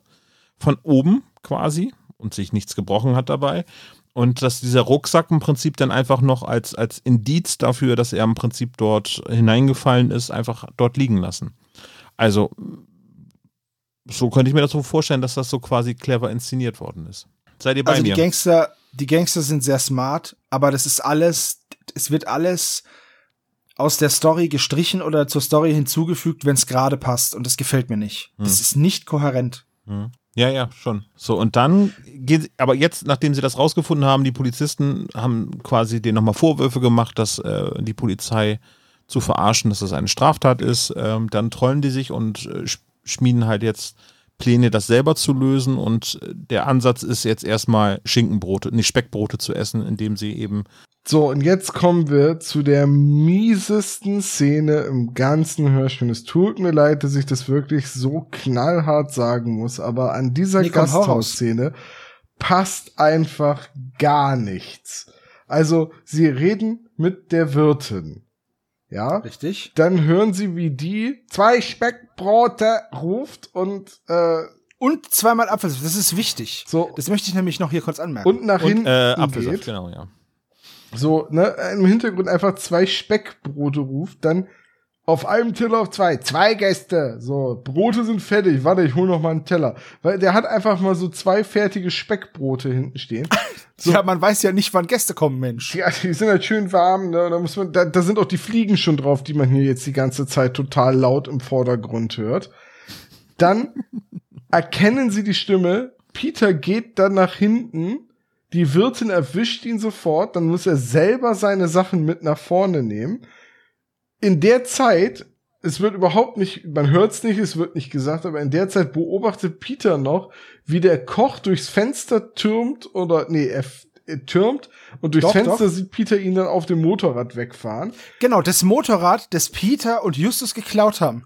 Weiß ich nicht, ob es das gleiche ist. Doch, doch, Vielleicht das wird nämlich Motorrad. gesagt, weil, doch, auf jeden Fall, weil, weil, ähm, als sie dann Bob kurz danach äh, noch sagen, hey, hier, der ist mit dem Motorrad weggefahren, sagt Bob, den hat er aber schnell gefunden, das hat er aber schnell So, wiedergefunden. die Wirtin warnt jetzt sicherlich die anderen, macht nichts, im Gegenteil, wir wollten ja eine Lawine lostreten. Aha, wolltet ihr das also? Dann kommt Bob aus dem Nichts. Alles hat geklappt, Alexandra kommt auch gleich. Dann sagt Justus, guck mal, was ich unter dem Sitz des Motorrads gefunden habe. Das ist dann dieser halbe Geldschein, wo alle sagen, und oh, die, und die Überführungs, äh, Der Drohung. Alpendollar, genau. So, ja. dann kommt die Wirtin, sagt, sie wünschen. Bob sagt, äh, ja, hier, das gleiche. Ähm, Speckbrot und äh, äh, Apfelsaft. Dann geht die Wirtin nach hinten und ruft wieder zwei Speckbrote. Der Koch Aber keinen ist, Apfelsaft. Äh, der, der Koch ist aber nicht da. Der ist ja weggefahren mit dem Motorrad. Sie ruft es also quasi sich selbst zu. Und es ist das gleiche Soundsample wie vorher. Die, Richtig. So, es ist so, Richtig. es ist so schlecht abgemischt. Und dann kommt Alexandra, sie reden mit Alexandra und dann kommt der Wirt aus dem Nichts und sagt, ich freue mich auch, euch zu sehen. Und das ist so, da fehlt eigentlich nur dieses Blitzen und Donnern im Hintergrund, weil plötzlich ein Gewitter aufgezogen ist. So, das ergibt überhaupt keinen Sinn. Jetzt ist auf einmal der Wirt da und Justus ist auf vollem Konfrontationskurs und haut dem erstmal direkt den halben Geldschein hin und der Wirt, wo habt ihr, wo habt ihr denn den halben Geldschein her? Das ist so geil. Und dann sagt Justus, das ist bestimmt eine Anzahlung. Wo ich gesagt was für eine beschissene Anzahlung ist das denn, wenn ich dir ein wertloses Stück Papier gebe und die andere Hälfte behalte? Richtig, richtig, exakte Mundo. Und das Allergeilste ist, wie viel Schilling. Was ist das für ein Schillingschein? Dass Justus sagt, den nennt man auch Alpendollar. Das ist bestimmt eine Anzahlung, für, um uns aus dem Weg zu räumen. Ja, das ist nicht so teuer, euch aus dem Weg zu Vielleicht räumen. steht Also drei- die Hälfte eines Schweizer Nummernkontos drin. Ey, das, das sind 3,50, die, die der Typ da kriegt für Ja. die Beseitigung von den drei Jungs. Und dann geht der Wirt einfach weg und sie lassen ihn auch einfach gehen und dann steigen sie draußen ins Auto und Alexandra sagt, so, wir fahren jetzt ins Kloster. Aber Ey, es könnte richtig, auch sein, dass richtig. Alpendollar ein Pseudonym für ein Bitcoin ist. Das könnte natürlich sein. dass Ey, das, Ey, diese Szene ist, danke so- Tom, dass du das genauso siehst. Die ist so Diese- schlecht. Alleine wie Bob und wie Bob angesprochen wird, was er möchte, und er stottert sich ein zurecht, bis er auf Speckbrot und Apfelsaft kommt. Da ist mir schon das Blech weggeflogen, wo ich gedacht habe, ey, sowas von over the top. Diese Szene. Ich danke, dass du das auch so siehst. aber ich finde es danach erst viel schlimmer eigentlich so.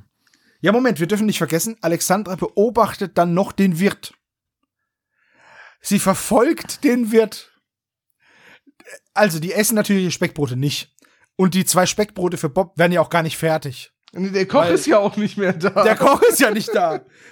So. Dann die, die Anzahlung haben wir ja gerade besprochen. Ich, der größte Schillingschein, weiß ich nicht, wie groß der war, aber äh, der wird nicht groß gewesen sein und auch nicht viel wert gewesen sein. Okay. Zehn Minuten später sind sie draußen an Alexandras Bus. Und Alexandra hat jetzt die heißen Infos, weil, weil sie hat den Wirt verfolgt. Er ist aber nicht weit gegangen, nur bis in den Flur. Was ist denn das für eine beschissene Verfolgungsjagd? er ist in den Flur gegangen? Wow! und wollte telefonieren, dieser ausgebuffte Superkriminelle. Richtiger Profi-Gangster. das ist unglaublich. Ey, ist unfa Was ist das für ein Flur? Wie lang ist der Flur? Naja, nur, Ah. wenn das jetzt so ein Gasthaus ist, die haben oft eine Kegelbahn mit drin. Das heißt, das kann schon ein recht langer Flur sein. Alter. Ey. Oh, das Telefon klingelt. Warte mal, ich steig mal hier auf mein Moped, um zum Telefon zu fahren. So, aber ich finde, ab dann wird es eigentlich total abstrus, weil dann kommt auf einmal dieser Ja. Mönch, Pfarrer, was ist es? Halt, stopp, stopp, stopp. Olaf, du überspringst das Beste. Jetzt kriegen wir erstmal erklärt, was eine Wahlwiederholungsknopf ja, macht. ja. Den drückst du nämlich. Oh. Und dann wird dieses Wunderwerk der Technik einfach nochmal die Nummer wählen. Man kann die aber auch abschreiben.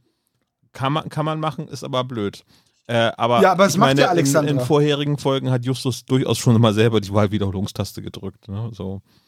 Richtig. Auf jeden Fall, wie gesagt, Alexandra schreibt dann die Wahlwiederholungstaste ab. Ich weiß jetzt nicht, ähm, wie die Telefone 1996 waren. Ich weiß, dass es da schon so rudimentäre Displays gab, so wie vom Taschenrechner. Ähm, kann sein, dass man die Nummer da abschreiben kann. Okay. So.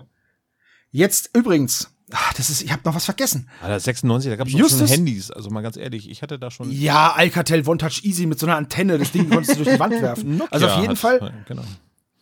auf jeden Fall zieht Justus ja diesen Zettel unter dem Sitz raus. Ich muss noch mal ganz kurz zurück und macht den auf und sieht sofort, es ist ein deutsches Dokument. Er sieht sofort, ja, es ist ein Überführungsschreiben für eine Leiche. Klar. Weil, weil man das kann, als, das kennt man. Ja, auf Man jeden guckt Fall. auf ein Also fremdsprachiges Dokument und weiß sofort, was es ist. Naja, fotografisches Gedächtnis, Justus, ist das eine. Ähm, die, das Interesse für Kriminologie ist das andere. Also, Einigermaßen kann weißt ich du, mir das weißt du, wie ein indonesischer Totenschein aussieht? Nee, aber ich bin auch kein Detektiv. Das ist doch keine Erklärung. Und kein Indonesier. ja, Justus ja auch nicht. Und auch nicht Manuel Neuer. Also, Justus ist aber Ja. Detektiv. Aber das Allerbeste ist, er weiß, dass es ein Überführungsdokument für, für Särge ist. Wien kriegt er aber nicht hin. Das muss Alexandra sagen. Ja. Dass es in Wien ist. Und dann fahren sie ins Kloster. So, und jetzt fahren wir doch einfach mal ins Kloster, weil es wurden Heiligenstatuen geklaut. Hier in der Nähe ist ein Kloster. Komm, wir fahren dahin.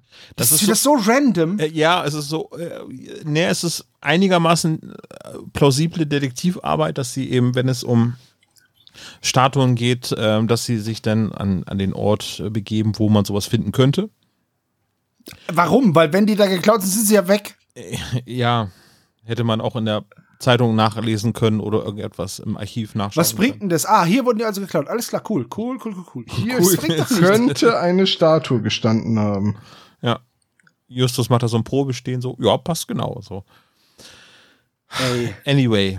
Ähm, da bist du doch welk in der Birne. ja, Also, aber, den, Da wirst du doch weg in der Birne. aber der, der, der Geistliche, der sie denn noch belauscht, irgendwie, dass der natürlich. äh, so. Hallo, Ja, Fresh Brother, Fresh Brother B mit seiner Sonnenbrille. ich bin Der- der, Plotpoint bin ich hier. Hallo, herzlich willkommen. Der hat irgendwie Ich bin so, der Mönch, Mönch ohne ja, Peitsche. der das ist so ein- echt so schlimm. So, so ein Questmarker hat er über dem Kopf. So. Der läuft, der läuft dann auch so in dich rein. Egal, wo du hin willst, der läuft hinter dich her und läuft in dich rein. So, und Oh, Bruder äh. Benedikt erklärt natürlich auch dieses Phänomen von überall gehört zu werden mit dem Kapitol. Nicht Ja. etwa mit äh, einem Amphitheater, was in Europa durchaus Ja, weiter aber es sind Amerikaner. Also du musst sie da abholen, wo die herkommen. Das Ja, aber dann hätte er erst ganz langsam erklären müssen und. Und dabei in die Luft schießen müssen. Nein, nein, nein, nein, das war jetzt wieder ein böser Witz. Aber ähm, die, dieser Mönch aus dem Nichts ist halt. Äh, Ja. und so habe ich die So. ganze Folge gehört. Die ganzen acht Mal, die ich sie jetzt zur Vorbereitung gehört habe. Ja. Es war immer Mhm. ein. Ach, Herrschaftszeiten. Ich vermute, Richtig. dass es das gleiche Kloster ist, wo auch Lesko ähm, gelebt hat. Ja. Ah, Lasko, die Faust Gottes. Ja, ah, Lasko, nicht Lesko. Lasko, Lasko. Ja, der war das ja. Der hieß Laszlo. Vielleicht ist er das auch. Vielleicht ist das sein, äh, genau, die Faust Gottes. Fresh, Fresh Brother B. Ich sag's ja. Auf jeden Fall, dann wird sich noch ein bisschen drüber lustig gemacht, wie blöd der Mönch läuft. Was überhaupt keine Relevanz hat. Aber hey, wir haben alle mal gelacht. Mönch-Shaming. Richtig. Vielleicht ist es ist das auch die Church of City Walking. Das könnte natürlich sein. So. Nächste Szene. Äh, Brother B chillt mit der Sonnenbrille auf der Bank. ist so geil. Justus, Bob und Alexandra gehen dahin. Peter guckt sich noch ein bisschen um. Was? Wieso? Wieso? Peter guckt sich im Kloster um. Okay, alles cool. Okay. Er will gucken, vielleicht findet er ja noch was Cooles. So, noch ein anderes, eine andere Stelle, an der mal eine Statue stand. Wow. Auf jeden Fall reden sie dann darüber und Barbara, das ist die gestohlene, die gestohlene Statue von der heiligen Barbara, die ist jetzt seit drei Wochen weg, angeblich zur Restaurierung. So, ich selber bin kein Restaurator, aber wenn du so ein altes Holz, so eine alte Holzskulptur, die bestimmt wurmstichig wird mit der Zeit, wo die Farbe abblättert, wo auch mal was abbricht, es ist ja Holz, das verzieht sich ja. Und nach drei Wochen ist der Mönch schon skeptisch. Ja, die ist ja das, Barbara hat sich halt so lange verzogen. Der hat Angst, dass sie nicht wiederkommt. Er hat Angst, dass die Barbara eine Barbarenbar aufmacht, oder was? Die hat sich endgültig verzogen, sag ich dir. jetzt fragen sie ihn, ja, wurde die jetzt geklaut? Gibt's da irgendwie Lösegeld? Er sagt nichts, gibt ihnen aber einen Zettel. Es ist eine Eintrittskarte und da hinten drauf steht, dass sie in die Katakomben nach Wien müssen. Dieses, dieser, dieser, äh, dieses Quest ist jetzt hier angenommen und der Questgiver verpufft auch wieder. So, ist okay? Muss zur Andacht oder was weiß ich. Wir gehen zurück zu Peter. Der wartet auf dem Parkplatz und hat die nicen Infos. Der war im Kloster und hat rausgefunden, dass die Besitzer des Gasthauses Molitor heißen. Und da Müller. dachte ich mir, mhm. Und was hat das mit dem Kloster zu tun? Du hast dich im Kloster umgeguckt und jetzt weißt du, dass, das, dass der Wirt Molitor heißt. Ja, ey, Stark. Ich, wir müssen es gar, wir müssen es meiner Meinung nach gar nicht so en, en Detail plattwalzen. Ab hier zerfällt der Fall im Hörspiel komplett in seine Einzelteile. So, du Es, hast, es tut mir so leid. Also, du, du, du hast halt die, ähm, ja, wie wie soll man sagen, ne? du, du hast halt die, ähm, die ganzen Figuren, die jetzt irgendwie eine, eine Rolle spielen, aber irgendwie auch nicht. Ja, du hast, äh, du, du hast dann den, den, diesen Fremdenführer, der ist natürlich nicht nur Fremdenführer in den Katakomben in Österreich, sondern der ist natürlich der Böse und das ist Justus sofort klar, nachdem sie einmal kurz mit dem zwei, drei Fragen gestellt haben und der heißt jetzt blöderweise auch Müller mit Nachnamen.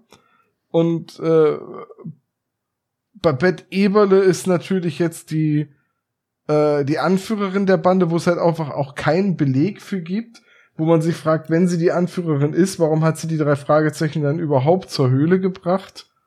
Ja, und vor allem wird das Ganze auch einfach so gedroppt, ohne Anhaltspunkt. Einfach so, ja, die Babette ist, die Babette ist die Anführerin, weil die haben ähnliche Augen. Und die heißen alle irgendwie Müller oder anders. Also vielleicht könnte man noch erklären, dass Babette Eberle die drei Fragezeichen dann doch zur Höhle fährt, um Bob zu befreien, weil die drei Fragezeichen damit drohen, in der nächstgrößeren Stadt die Polizei zu rufen. Und das will sie Mhm. ja nun wahrscheinlich nicht, dass die Polizei in den Unterschlupf ihrer Bande reinmarschiert. Aber es ist jetzt, also es ist jetzt einfach echt nicht elegant gelöst. die heißen alle Müller, Molitor, Meunier, Müller oder so. Und sie heißt Babette Eberle? Ja, geheiratet. Wen? Den Herrn Eberle, was denkst du denn? Den Waldkauz? Den Waldkauz, Herrn Eberle, Eberle den Waldkauz. Ey. Ja, Eberle ist ähm, äh, ähm, Schwäbisch für Müller. Ach so, Das Ach so jetzt. Naja, gut, okay. Okay. Ja, so. Dann sind sie also in Wien und dieser Fremdenführer, der die in die Katakomben da führt, ähm, das ist doch die beste Führung der Welt. Geht los, kommt in den ersten Raum, genau, kommt in den ersten Raum, dann, dann sagt er, so, wir betreten jetzt die Totengruft, bitte fasst die Leichen nicht an. Die gehen rein, Bob fasst die Leiche an. ich glaube halt auch da wieder, dass das einfach eine ganz, ganz unglückliche Zusammenfassung und Kürzung ist. So, man kann den Handlungsort leider nicht rauslassen, aber man hat auch für Geplänkel vorab und für die mysteriöse Höhle und so weiter, alles, was man halt unbedingt drin haben wollte im Hörspiel, zu viel Zeit verplant und dann muss es halt am Ende schnell gehen. Ja, naja. Also auf jeden Fall Also äh, André Minninger ist unter den ähm, Besuchern äh, der Katakomben ebenfalls mit äh, dabei, ne? Hab ich rausgehört im Hintergrund. Ja, das Nee, kann gut sein. der Hinweis, und das ist der einzige Hinweis, wo man drüber stolpern könnte, ist, dass dieser Emil sagt, äh, fass die Leiche bitte nicht an. Und dann reden sie über den Stoff oder Bob fragt, warum ist denn die, die warum sind denn die Kleider nicht kaputt gegangen? Und dann sagt er, das ist Brokat, der fühlt sich auch noch heute an wie Brokat. So. Das ist der einzige Hinweis, wo man denken könnte, okay, der hat die Leiche schon mal angefasst. Aber ganz ehrlich, wenn ich da Fremdenführer bin, hätte ich auch mal geguckt, wie sich das anfühlt. Hätte ich jede Leiche angefasst, überall. Nein. Nein, auf keinen Fall hätte ich das gemacht. Aber den Brokat, weißt du so, ist eh gruselig, die Vorstellung, da unten rumzulaufen. Aber egal. So. Dann gehen alle, dann sagt er so, jetzt ist die Führung rum. Warum auch immer. Total seltsam wieder. Er schickt alle raus. Natürlich gehen die drei Fragezeichen nicht raus, verstecken sich und kriegen die Geldübergabe mit. Und ähm, dann verpufft Emil. Also sie können das alle. Also alle, alle Müller-Eberles können sich in Luft auflösen. Das ist super stark. Und ähm, dann gehen sie wieder hoch und die Lösung ist jetzt, ey, pass auf, der ist jetzt weg, aber Big Brain Time. Lass uns im Telefonbuch nach dem Emil suchen. Nach Emil Mühlner. Den finden wir. So, brauchen sie gar nicht. Der kniet vorm Altar, weil da ist er jetzt wieder aufgetaucht. Das ist aber der Zum Fremdenführer, der da vorm Altar kniet. Das ist der Emil Mühlner. Ach so, ach so, ach so. So, also auf jeden Fall kommt dann die Polizei und beziehungsweise Justus konfrontiert jetzt noch Emil und sagt ihm auf den Kopf zu, Babette ist die Anführerin, der Wirt, der Bruder Benedikt und du seid alle mit dabei und ich habe das an den Augen erkannt und außerdem ist der ist der äh, Bestatter auch noch ein Teil und ihr schmuggelt Kirchenstatuen von Deutschland nach Österreich und von Österreich nach Deutschland im Sarg. Tipptopp. Um sie zu erpressen, äh, also die Kirche zu erpressen, damit sie Also eben Lösegeld das sind diese, das sind diese Rückgaben und tatsächlich beruht es ja, also es gibt ja diese Art von Fällen, es gibt ja diese verschwundene Madonna mal, die dann gestohlen wurde und dann wurde die mit, uch, jetzt will ich nichts Falsches sagen, Teer oder so oder irgendwas überzogen und dann im Wald vergraben, dass sie nicht kaputt geht und keine Luft dran kommt und dann wurde dafür Lösegeld gefordert. Ähm, also das gab es ja tatsächlich, diese diese Entführung, diese Kunstentführungen, weil du da halt reingehst, rausgehst, das Zeug mitnimmst und dann sagst hier, gib's mir oder ich mach's kaputt. Ist das nicht die schwarze Madonna von den drei Fragezeichen? Na, weiß ich nicht. Nein, aber Nein. gibt's tatsächlich. Also diese Fälle gibt's tatsächlich. Ich müsste jetzt nochmal nachrecherchieren, dass ich es genau sagen kann, wo es war. Es war hier in der Nähe irgendwo. Also auf jeden Fall. Ähm, und jetzt könnte man sich ja fragen, ja, wie sind die drei Fragezeichen überhaupt da drauf gekommen? Jetzt kommt der Knüller, Bruder Benedikt, der mochte die Statue von der, Ber der Barbara so gerne, dass er es total doof fand, dass sie geklaut wurde und deswegen hat er seine ganze Familie verpetzt. Ja. Genau. Ja, das ist die Aufklärung. Das ist die Auflösung.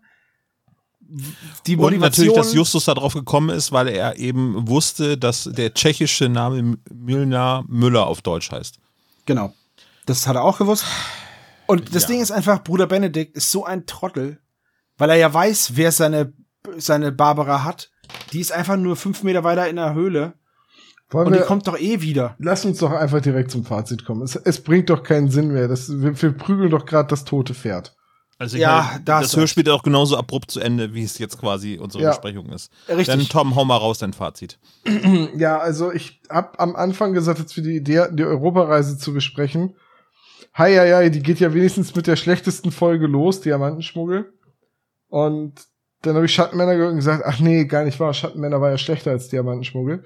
Und dann äh, kam jetzt das Geheimnis der Särge und es ist halt so eine Abwärtsspirale. Und dann ist tatsächlich Schatz im Bergsee wahrscheinlich noch meine Lieblingsfolge, einfach weil diese Vorstellung des landenden Hubschraubers und der Froschmänner und das abgestürzte Flugzeug im Bergsee und so, das war, hat für mich als Kind immer in der Atmosphäre sehr gut funktioniert, auch wenn die Folge auch nicht so richtig viel Sinn ergibt. Ich glaube gar nicht unbedingt, dass die Idee, die drei Fragezeichen bereisen Europa bei den Fans unbeliebt ist, sondern ich glaube einfach, dass wie die Europareise umgesetzt wurde und welche Handlungen und welche Handlungsstränge und Fälle äh, wir als Fans dann bekommen haben für die Europareise irgendwie äh, das das Problem ist, weil die Handlungen sind alle recht dünn und das Geheimnis der Särge ist obendrein auch noch konfus und dann diese ewig lange und total seltsame Wirtshausszene.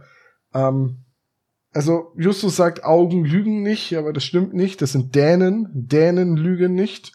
Und du siehst ein, Dänen lügen nicht. Und alles, was mir jetzt noch bleibt zu sagen, ist, ich gebe dieser Folge 0 von zwei Speckbroten. Meine, meine Bewertungsskala ähm, Skala wären Apfelsäfte gewesen. So viele Apfelsäfte wie Bob kriegt. So, mein Fazit. Ich habe alles gesagt, aber um das Ganze nochmal zusammenzufassen, es gibt einen zweiten Klappentext, der fängt mit dem Wort an, der die Folge zusammenfasst. Haarsträubende Dinge. So. Punkt. Danach hätte man aufhören können. Ich finde diese Folge ganz furchtbar. Ich denke, das ist jetzt mehr als deutlich rausgekommen. Ich freue mich trotzdem, wenn es Menschen gibt, die diese Geschichte mögen, die vielleicht damit aufgewachsen sind, die eine andere Herangehensweise haben. Die Folge hat für mich in meiner Erinnerung nie groß stattgefunden, weswegen ich da auch so gnadenlos äh, drauf rumhauen kann. Aber diese Logiklücken, dieses lieblose Erzählen, diese schlechte Abmischung in der Version, die ich jetzt hatte, dieses konsequente Verbocken von Szenen, das war einfach, ich mag die drei Fragezeichen, aber das ist einfach, für einen Fan ist es einfach ein Tiefschlag, die Folge. So. Und ich bin froh, dass wir jetzt durch Europa durchgekommen sind. Es ist echt schade, dass das die deutsche Folge ist, wo man sich denkt, so, hey cool, jetzt sind die schon einmal in Deutschland. Und dann kommt so ein Quatsch. Es fängt an mit der Besetzung von Babette Eberle mit einem männlichen Sprecher und hört auf mit zwei Speckbroten. So. Ja, äh, ihr macht es mir extrem schwer, dass ich jetzt da noch irgendwie was Gutes in dieser Folge sehen kann, nach diesem 90 Minuten Rant zu dieser Folge. also wir, wir sind wahrscheinlich sehr kritisch jetzt mit dieser Folge umgegangen, ähm, aber ich denke, jeder, der uns jetzt zugehört hat, auch wenn wir ein paar Späße gemacht haben, wir können, glaube ich, die, die Mängel dieser Folge ziemlich gut herausarbeiten äh, und es ist halt wirklich nicht sehr gelungen, was dort umgesetzt worden ist. Ich habe mir hier notiert, so als etwas, was ähm, in dieser, in dieser Cameo-Rolle von André Minninger irgendwie gesagt worden ist oder was er gesagt hat, eben als Gast ähm, bei dieser Führung in Wien. Ich möchte mein Geld wieder haben. das fasst es, glaube ich, ziemlich gut zusammen, was für diese Folge gilt. Also sie ist wirklich nicht sehr gelungen, sie ist ein bisschen haarsträubend, am Ende übers Knie gebrochen zu Anfang kann ich dem noch was Gutes abgewöhnen, dass diese Atmosphäre in der Höhle mit diesem Echo-Effekt und äh, mit die Einleitung, dass das gefährlich ist in diesen Höhlen und die Anspielung auf das Gespensterschloss, will ich wohlwollend zur Kenntnis nehmen, aber ab, ab, na, ich würde sagen, nach ähm, Bernadettes äh, Auftritt, ersten Auftritt nennt die Folge irgendwie eine Talfahrt. Bitte lass uns jetzt den Knobel herholen, damit wir dieses Kapitel Europareise hinter uns bringen können und vielleicht gibt er uns jetzt die Bücher freiwillig zurück. Ich glaube nicht, dass er es nach dem Buch behalten will. Aber wir müssen auch erstmal auch noch den Klischee-Koeffizienten machen, liebe Freunde. Es ist einfach zu warm hier drinnen. Also ich mache jetzt hier erstmal einen Ausgu Aufguss ähm, auf dem Schreibtisch und danach. Gut, den Klischee-Koeffizienten. Also, die drei Fragezeichen brechen ein in alles, was irgendwie eine verschlossene Tür hat. Das muss irgendwie eine Zwangshandlung sein für 15 Punkte.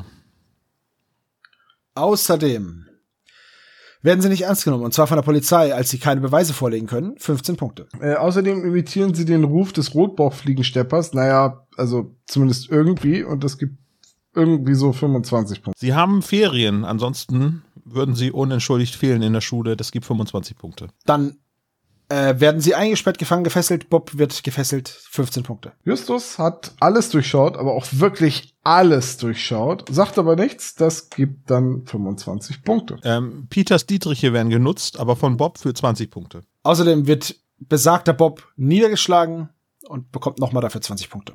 Also ich würde sagen, resettet wurde er da. Resettet. Ja, genau. Aus, aus, äh, aus Iron Bob wurde einfach nur noch Bob.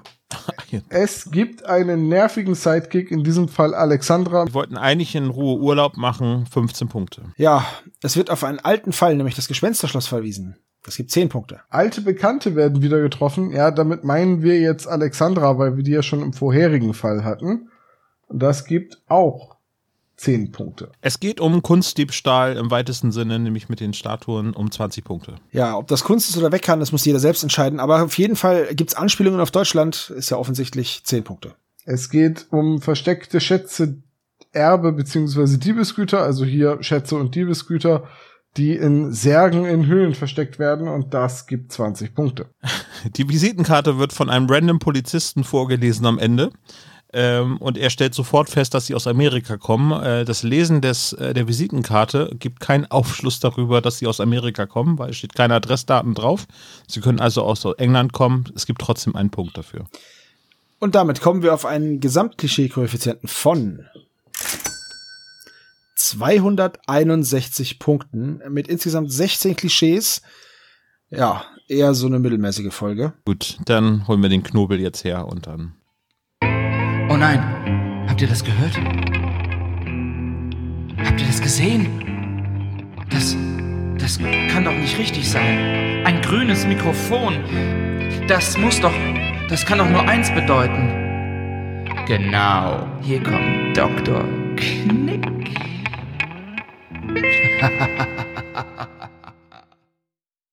Hallo, Dr. Knobel. Dr. Knobel. Hallo, ihr beiden. Hä, was? Ah, der ist auch noch da. Ich habe dich nicht gesehen, Sebastian. Tut mir leid. Dr. Knobel, wir haben Sie in eine Falle gelockt. Wir haben Ihnen drei Bücher zukommen lassen, wo wir Sie Schritt für Schritt in den Wahnsinn treiben wollten. Ist uns das gelungen? Fast. Machen wir es kurz.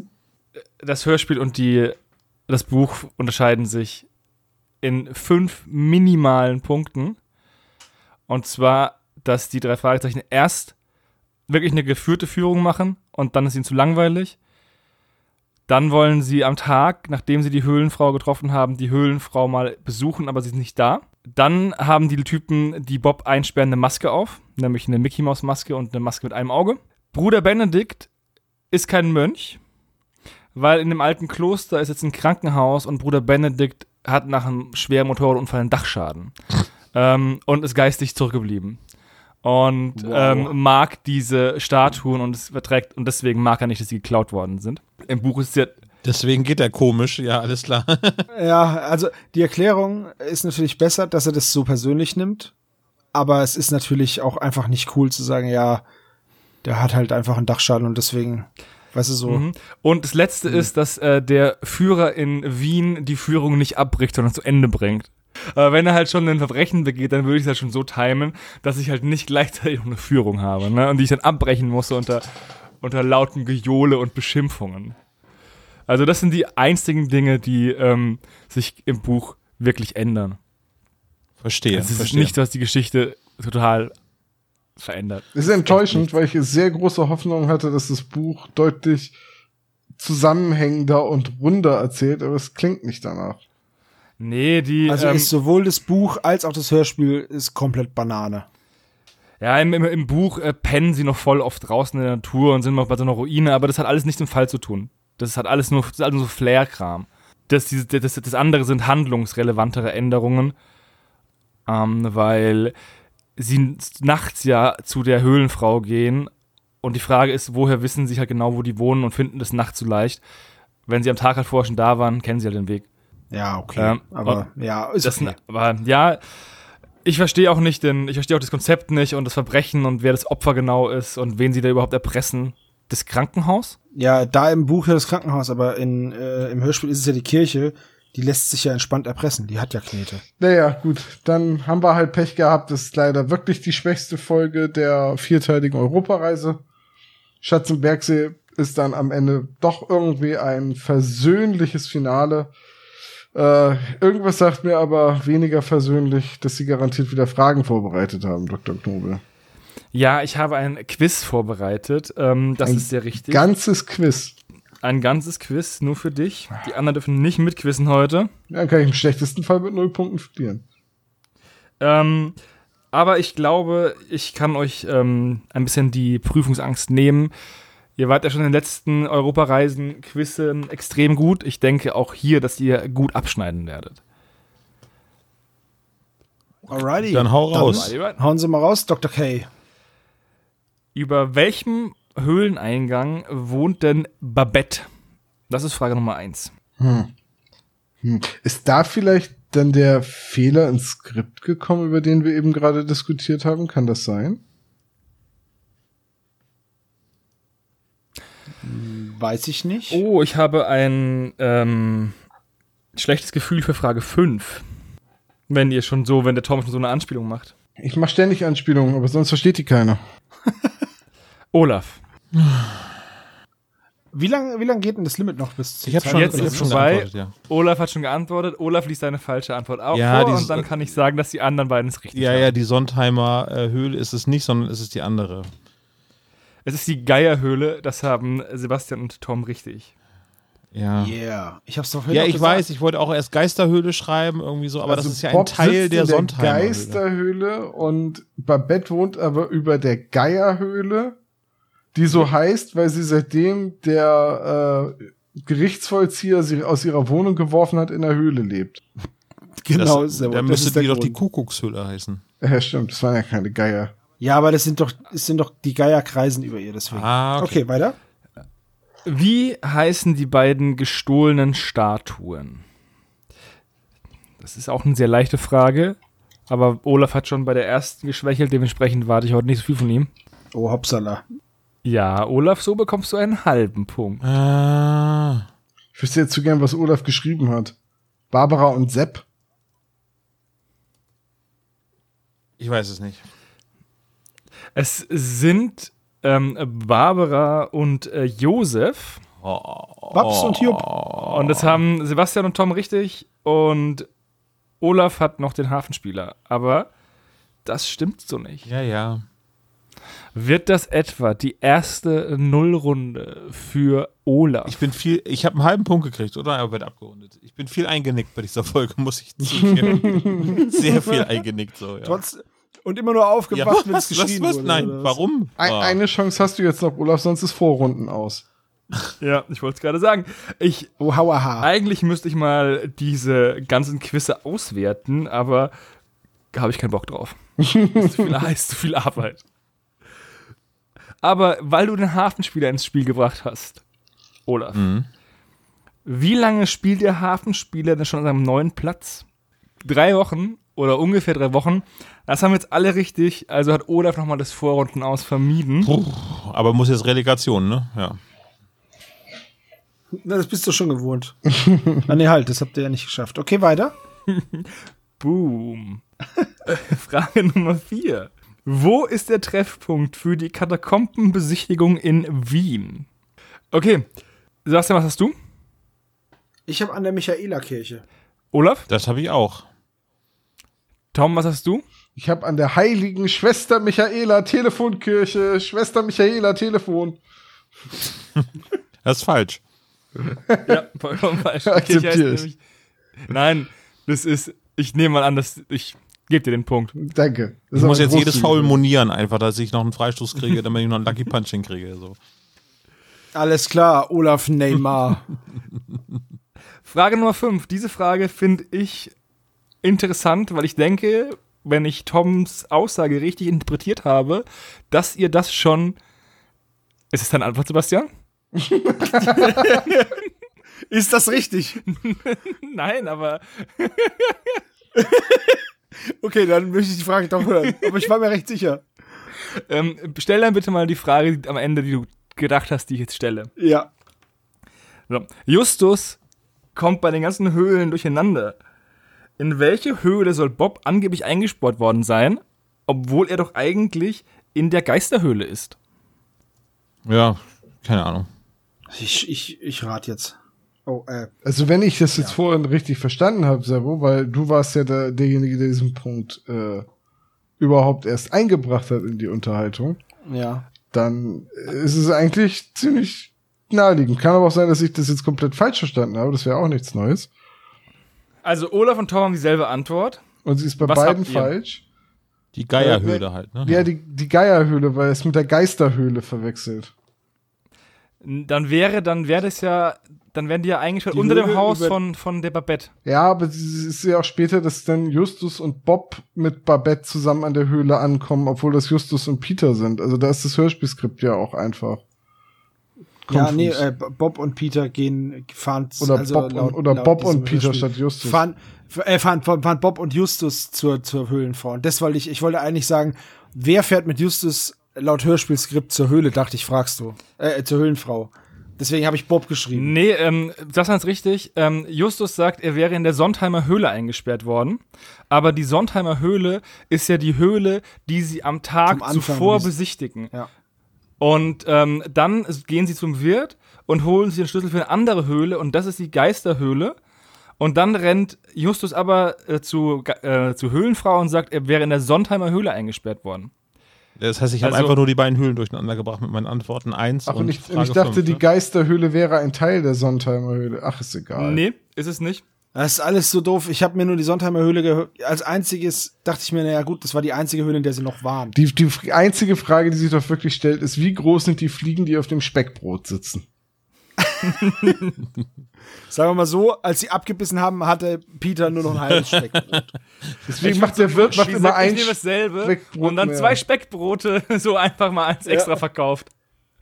haben wir, haben wir auch schon besprochen, ja. tatsächlich. Sehr gut. Okay, kommt noch eine Frage. Nee, ich hab, ähm, ich dachte, ich lasse euch, ich quäle euch nicht noch länger mit Fragen zu dieser ja, Perfekt. mega gut. guten Folge. Oder ihre Anwesenheit.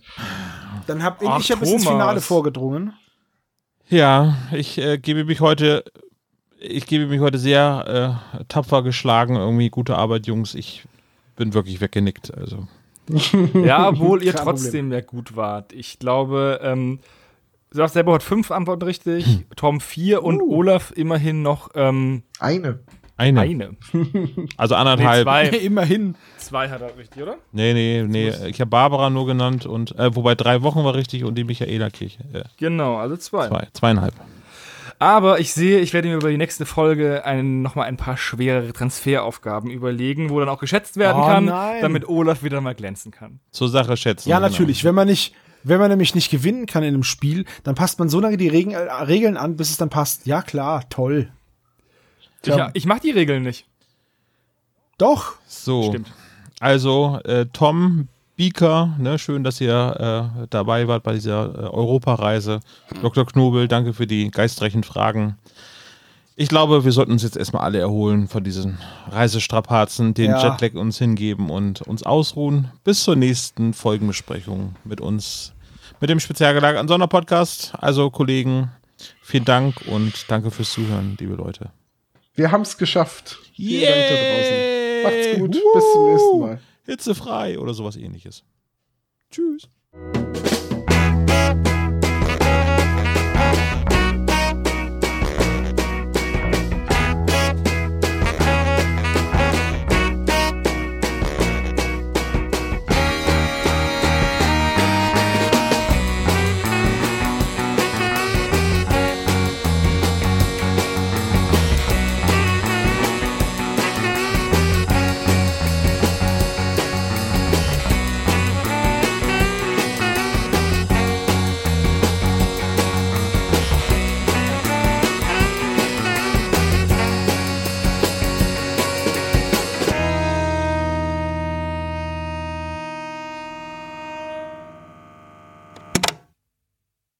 Das war der spezial gelagerte Sonderpodcast.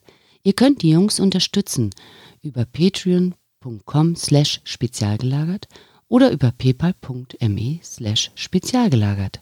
Der SSP bedankt sich recht herzlich bei Dr. Orgel für das tolle Intro und der Station Voice Heinz Kreinbaum. Der SSP ist ein Hobbyprojekt und steht in keinem Zusammenhang mit Kosmos oder Europa. Ihr findet den SSP auf Facebook, Twitter und Instagram jeweils unter Spezial gelagert sowie auf YouTube.